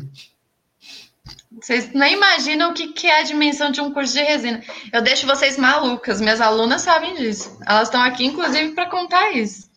Entra lá, entra lá para fazer o de molde e fica maluca com o resto dos modos. É, mas é. eu acho que vale a pena, viu? Orgolites da Queca. Vale a pena, o valor que, que a gente vai abrir vai valer a pena. Acompanha lá. Boa, vamos ver a próxima aqui. É... Eu tô com um molde aqui para mostrar para vocês. Mostra aí, mostra aí. Não, não, depois das perguntas. Ó, ela também perguntou se vocês vão ah, iniciar a venda do molde de drusa de cristal. Eu nem conheço drusa de cristal. É, tá, foi isso bom. que ele foi pegada na dica da Foi isso? Cadê? Não, não porque, porque, duas coisas. Uma que você falou da, da, da, do silicone de platina, e outro porque tá muito na moda esse negócio do druso, né? Essa aqui, ó. Ah, tá. Ah, eu não sei se vai pegar o brilho. o que, que era, Deixa eu tentar trazer uma luz pra cá. Ah lá, ó. Poxa, bacana demais, hein? Dá para usar quantas vezes o molde desse daí, gente? Então, a, a, o silicone de platina é um silicone bem resistente, né? Eu estou fazendo eles um pouco mais grossinho, então provavelmente depois usar bastante. Mas esse aqui, no caso, eu nem testei, porque ele saiu hoje. Agora. Eu acabei de tirar ele, que eu estava gravando aula, né? Antes da live até. Daí eu vocês ficarem no pé do Ângelo, pode ser que ele venda, hein? É, eu tô. Eu vou, vou dar um spoiler dessa vez. É, então, eu tô pensando, cara. Tô me organizando aí. É que tem muita coisa de curso ainda para fazer. É. Mas quem sabe? É. Eu tô vendo o Demanda legal. tem. Demanda Mas tem. essa aqui foi o spoiler, ó. o brilho do negócio. É muito legal, cara. Tô de olho em vocês falsificando ametista, hein? Vocês fiquem espertos. O que, que é? Vou ficar falsificando ah, pedra, é. Depois ela vai falar que, olha, essa daqui é ametista original, pode fornecer é, energia, não sei o quê. Mas não dura, cara. Sacana, cara. Não adianta achar que dura, não gosto muito, não. Ó, Comarte Artesanatos perguntou qual ferramentas vocês acham básicas para quem está começando. A gente sempre indica microretífica básica. É, fundamental. Eu acho que se você tiver um trabalho só de epox, só de epox com seus moldes e tudo, um bom maçarico ele é ele é bem necessário assim. Isso tirando os básicos, né, Guto? Tirando o EPI, essas coisas nem fala, né? É, isso é EPI, antes de descartáveis. Agora, se você já domina a técnica de, de lapidação e tudo, a gente sempre recomenda a microretífica como a primeira máquina que, por causa de furar, furar colar, tirar algum desbaste de alguma peça, até de epox mesmo, a gente recomenda a microretífica. Resin Work BR, é, o cara é especialista, o Severus, ele, ele pega uns quadrados, não sei se vocês já viram assim, né? Uns blocos. Maravilhoso Cara, e faz é um... um. Pô, tem um elefante que ele fez, tem um, tem um anzol de é Maori, acho que é Maori. Falou que ia me mandar, tô esperando Rezinho, hoje é, Qual que é o nome dele? Porque não, não tem é nome na página. É... E, pô, Severus, tava Esse seu nome aí, cara. Ou, ou Rodrigo, na página pra gente falar, cara, Rodrigo. Pô, arrebenta, arrebenta. Oh, prazer, Tira... Rodrigo. Muito bom seus trabalhos, cara. Tira leite de pedra Muito lá. Bom mesmo. Bola. Prazer. Super artista. Vamos, vamos para a próxima aqui. É... O que vocês aconselham usar para fazer moldes, para sair dos padrões? Ai, tem tanta coisa. Qualquer coisa que dê para fazer molde, que não seja muito grande. Não, o que é legal é você pensar que existem muitos materiais que a resina não adere. Então, você tem muitas possibilidades de fazer molde com outros materiais, sabe? É, você consegue fazer é, polipropileno, por exemplo, PP, que é um que é um plástico que está em, em todos os cantos, todos os lugares, você consegue reaproveitar para usar no, na sua prática com resina, usar usar para misturar, usar para tipo misturar resina, misturar tinta, pigmento e também para criar alguns formatos. Então, mas daí vai longe, né? A gente caixa faz de papelão, caixa de papelão, pet, nossa, pet. tem muita coisa. É, cola quente, silicone acético, é. gente, é, é, um mundo de possibilidades. Fita próprio, de alumínio. A pro, o Fred é, falando. O Fred que usa bastante é. fita de alumínio.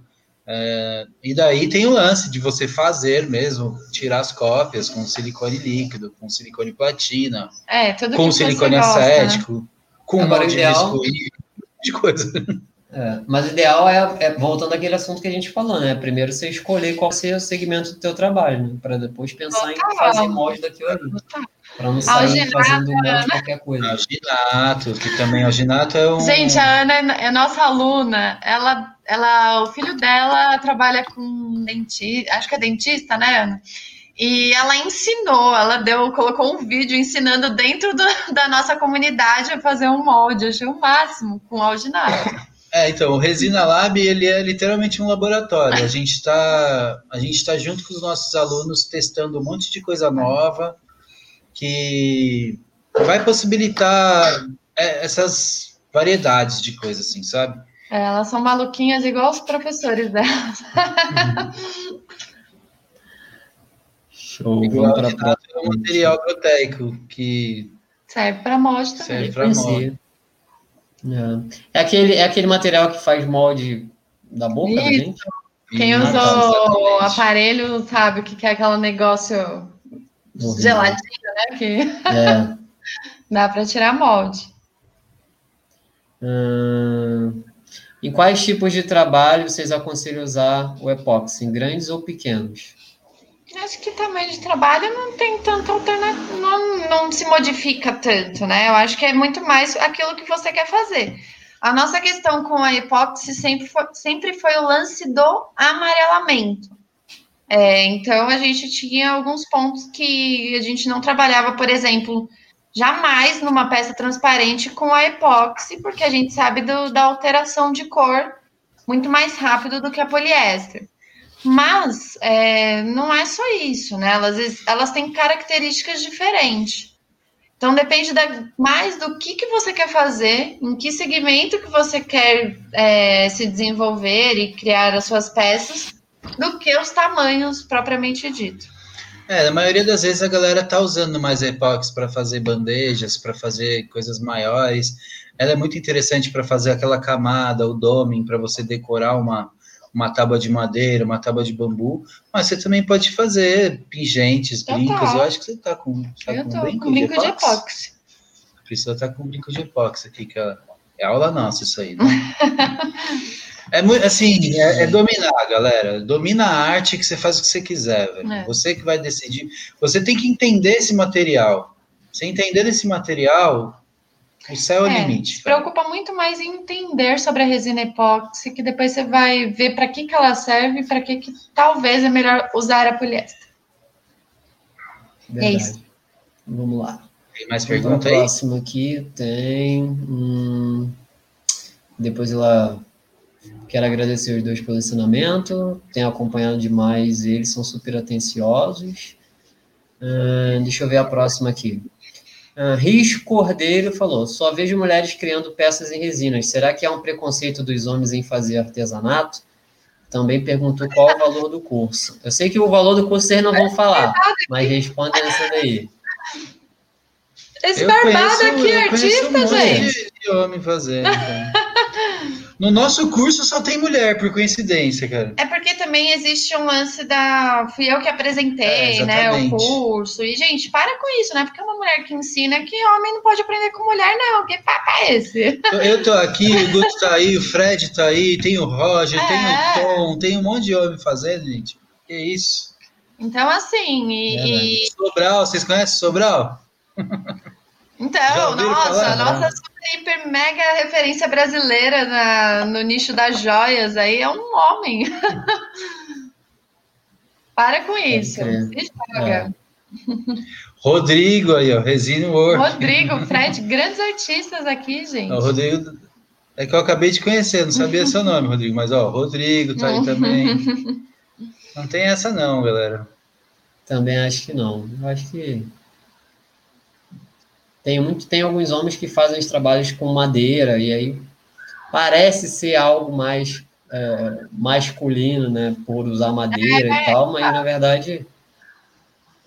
E parem com isso também de achar que o trabalho ele tem gênero, sabe? Porque esses é. tempos eu fiz uma live com a Cláudia Gente, a Cláudia mexe com os tornos maior que muito marmanjo por aí, entendeu? Então, assim, pare, não, não se limitem a nada porque você é homem ou porque você é mulher. Imagina, façam o que vocês têm vontade de fazer. Total. Bom, é, Munari Feira, ela perguntou se todo tipo de resina amarela, acho que vocês até responderam, e ela perguntou qual é a mais resistente. Então, questão de resistência é epóxi, né? É a resina mais resistente comparada, por exemplo, a, a poliéster. Hoje, a que, que a gente tem no mercado é epóxi. Resistência é quanto, quanto ao quê? Durabilidade, é, quanto a impacto, quanto a risco? É, a risco não, né? Na verdade, assim, é, existem algumas resinas que vêm com, com essa promessa de reduzir é, essas questões de risco e tudo mais, mas a epóxi, a resina epóxi, ela é tão sensível quanto a poliéster para risco. É, tem que tomar muito cuidado. Agora, quanto a ser mais frágil, a poliéster é mais frágil do que a epóxi. Então, é, trinca, quebra, e também não é como falam, não. É, não é tão. Porque pintam um poliéster como assim, um vidro. É. E não é como um vidro também, não. Já pingou peça de poliéster no, no meu chão aqui e não quebrou. É, e assim, eu, eu, a gente trabalha com poliéster já tem cinco anos. Não me lembro da última peça que eu quebrei. E o teste do Inmetro acontece aqui bastante. Sem querer, mas Às vezes elas voam, sabe? Então não é tão né, não é um vídeo, né? Como falam por aí. Tudo é o jeito que você faz também. É, a Apple. Deixa eu, deixa eu colocar meu carregador aqui. Tá. A epóxi, acho que você pode jogar da atmosfera terrestre um bloco de epóxi É, ela é mega resistente. Pode jogar da nave lá do avião, é muito, realmente muito resistente. Mas vai riscar. É, Agora poliéster vai matar e para lixar é mais difícil, hein? Para tirar esse risco é mais difícil que a poliéster, velho. Ah, é, é verdade? Rígida, né? Ela é. é. Ela é mais rígida, então no lixamento ela acaba sendo mais, mais assim, trabalhosa do que a poliéster. Se engana quem pensa que é ao contrário. Bom, é, Mariane falou que gosta muito de vocês porque vemos verdade e profissionalismo no que falam, mandou um beijo. É. Ensaiei órgão, falou aqui, para organites e quadro, a poliéster é melhor em relação ao custo-benefício? Então, orgonite, sim. Agora, quadro, não. É, orgonites a, as pessoas usam exatamente pelo tempo de cura, né? A poliéster é mais rápida, ela cura mais rápido. E a transparência. Transparência. É, mas sempre você vai ter que fazer o acabamento, né? O lixamento e tudo mais, isso sempre com a poliéster. Agora, para quadros, não. Aí você já usa a, a resina epóxi. Como um dome, né? Como uma camada. É, ou uma camada em cima de uma base de madeira, enfim.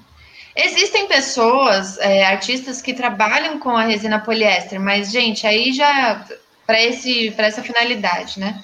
Mas aí já é um nível avançado, não não para a gente começar a trabalhar. Bom, todas as perguntas respondidas, todo mundo que mandou lá no balãozinho a gente respondeu. Então, é... tem mais uma aqui, a Mariana Maria perguntou se o curso de vocês é de resina epóxi. Também. Epóxi e poliéster. A gente gosta, ama as duas. Ensinamos as duas, muitas técnicas das duas resinas, Ana. A gente levanta a bandeira que um bom artista é um artista, um bom artista de resina é um artista que entende sobre resina. Então, por isso que a gente ensina sobre as duas. Gente, queria agradecer a vocês ter aceitado o convite e ter passado todo esse conhecimento aí para a galera que já está no mercado e para quem está iniciando agora, que está vendo essa live, que vai ver esse vídeo depois. Queria agradecer a todo mundo aí que participou dessa live até agora, quem entrou em algum momento também saiu e vai assistir posteriormente. E, pô, também admiro muito o trabalho de vocês, acho que vocês têm puta potencial aí de ser um dos puxadores desse mercado de, de resina. E, enfim, obrigado mesmo por ter compartilhado o conhecimento de vocês com a gente. Guta, a gente que agradece muito pelo espaço, a oportunidade. A gente ama falar sobre o que a gente faz, a gente fala pra caramba. Às vezes deixa até corta quem tá, tá fazendo a live com a gente. Desculpa por falar demais, mas a gente é que agradece o espaço e a oportunidade. Legal, Guto. Obrigado mesmo. Convite bacana esse trabalho que você está fazendo aí, essa divulgação toda das resinas, é muito válido. Foi muito bom o nosso papo, cara. Gostei bastante mesmo, cara. Valeu, obrigado a presença de todos. Segue lá a Guia da Resina Hipótese, segue o E. e bora juntos. Show de bola, gente. Toda terça-feira, sete e meia, podcast Mestre da Resina, com pessoas que fizeram sucesso, seja no mercado de resina epóxi ou resina poliéster. Beleza? Pessoal, brigadão. Grande abraço para vocês. Tenha uma ótima semana, galera. Um grande abraço para todos. Até mais. Valeu. Tchau, gente. Tchau.